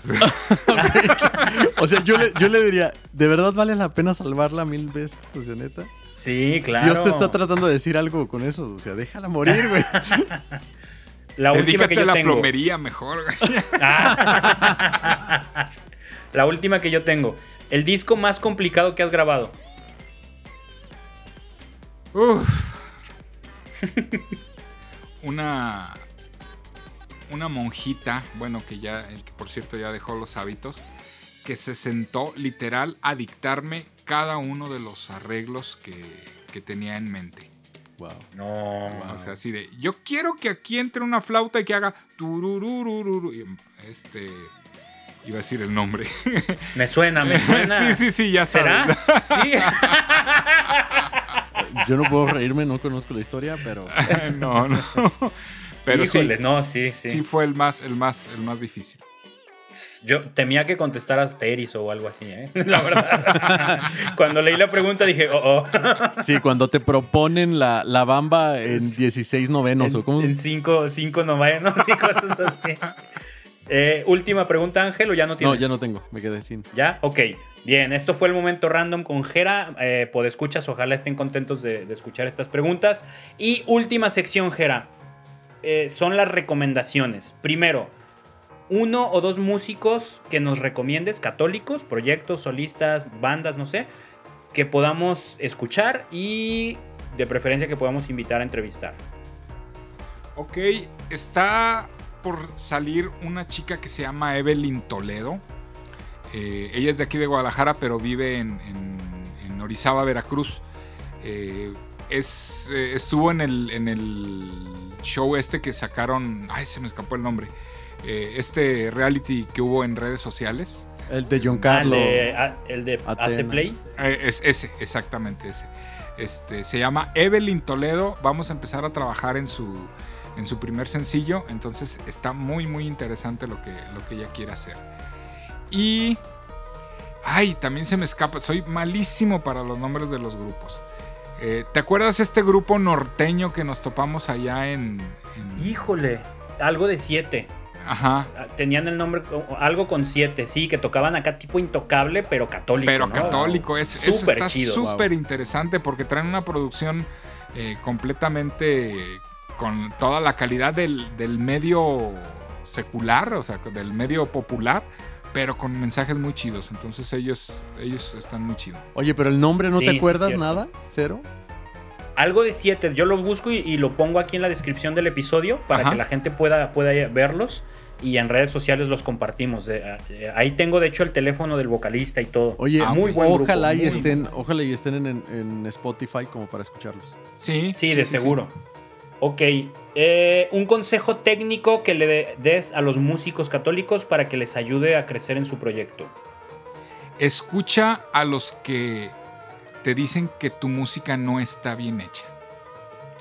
A los que te bajan la moral, a los que no te dan el aplauso, escúchalos a esos y hazle caso a esos más que a los que te dan aplausos, porque esos son los que te van a hacer crecer. Bien, buen consejo. Estamos totalmente de acuerdo en este, en este espacio. Estamos, amamos a los que te dicen la verdad. Aunque duela. Y última, última recomendación, un contenido evangelizador que a ti te haya ayudado a crecer. Puede ser un podcast, un libro, una persona, un proyecto, algo. La hora de los cincelazos con el padre Modesto Lule. buenísimo, Yeah, Muy bueno, buenísimo. muy, muy bueno. Perfecto. Ok, nos quedan dos minutos para cerrar esto y no tener que abrir otra sesión. Gera, ¿algo con lo que quieras concluir tu entrevista? Pues nada más que darles las gracias, este, ayud- apoyarlos y echarles la, la bendición de que este proyecto de ustedes, este proyecto, siga adelante. Muchísimas gracias, Gera. Ángel, ¿algo con lo que quieras concluir? Nada, agradecerte, Jera, de verdad, muchas gracias y, y también por, por ayudarme en, en mis locas ideas a veces que llego ahí en el estudio. Te agradezco mucho tu paciencia, que eso es una gran virtud para alguien que tiene un estudio de grabación. Gracias, gracias. Muy bien igualmente, dicho, muy bien dicho. Pues bueno, muchísimas gracias, Gera. Lo repito, un placer tenerte aquí. Fuiste de nuestras primeras opciones que llegaron a la cabeza desde que estábamos planeando este proyecto. Eh, te queríamos tener ya que hubiéramos como, como aterrizado un poco, no queríamos experimentar tanto contigo. No quiere decir que con Gabriel, Lu y Joel sí nos valga Qué mal. ¿eh? mal, No. güey, qué mal. No, te estás No, lo hundiendo. dije adrede. Se ve- te estás hundiendo cada vez más, güey, con cada comentario. No, no, no. Todos nuestros invitados los hemos disfrutado mucho, en especial Jera contigo, porque no nomás hemos trabajado mucho en muchos proyectos, sino que hay una verdadera amistad que, entre nosotros tres que, que disfrutamos mucho. Hemos pasado muchas horas en tu estudio tarugueando y otras tantas trabajando. Así es que muchas gracias por darte el tiempo de venir, compartirnos tantas experiencias que has tenido. Ojalá alguien que esté escuchando aquí le haya servido para motivarse, para no perder la fe en todo esto que es dedicarse a la música católica. Y bueno, pues eh, muchísimas gracias. Nos pueden seguir en redes sociales. Ya saben, Instagram estamos como T Proyecto Off, en Facebook como T Proyecto. En, en- próximamente estamos ya considerando subir estas entrevistas a YouTube para que las vean en video. Así es que síganos, Spotify, síganos, eh, compartan Apple Podcast, por favor déjenos sus estrellitas, déjenos, eh, suscríbanse, si pueden dejarnos un comentario estaría de lujo, nos ayuda a posicionar mucho más el podcast. Y bueno, pues muchísimas gracias. Que pasen muy bonita noche. Nos vemos o día o tarde, no sé a qué hora nos escuchen. Esto fue T Proyecto, el podcast. Así es que muchas gracias. Que Dios los bendiga.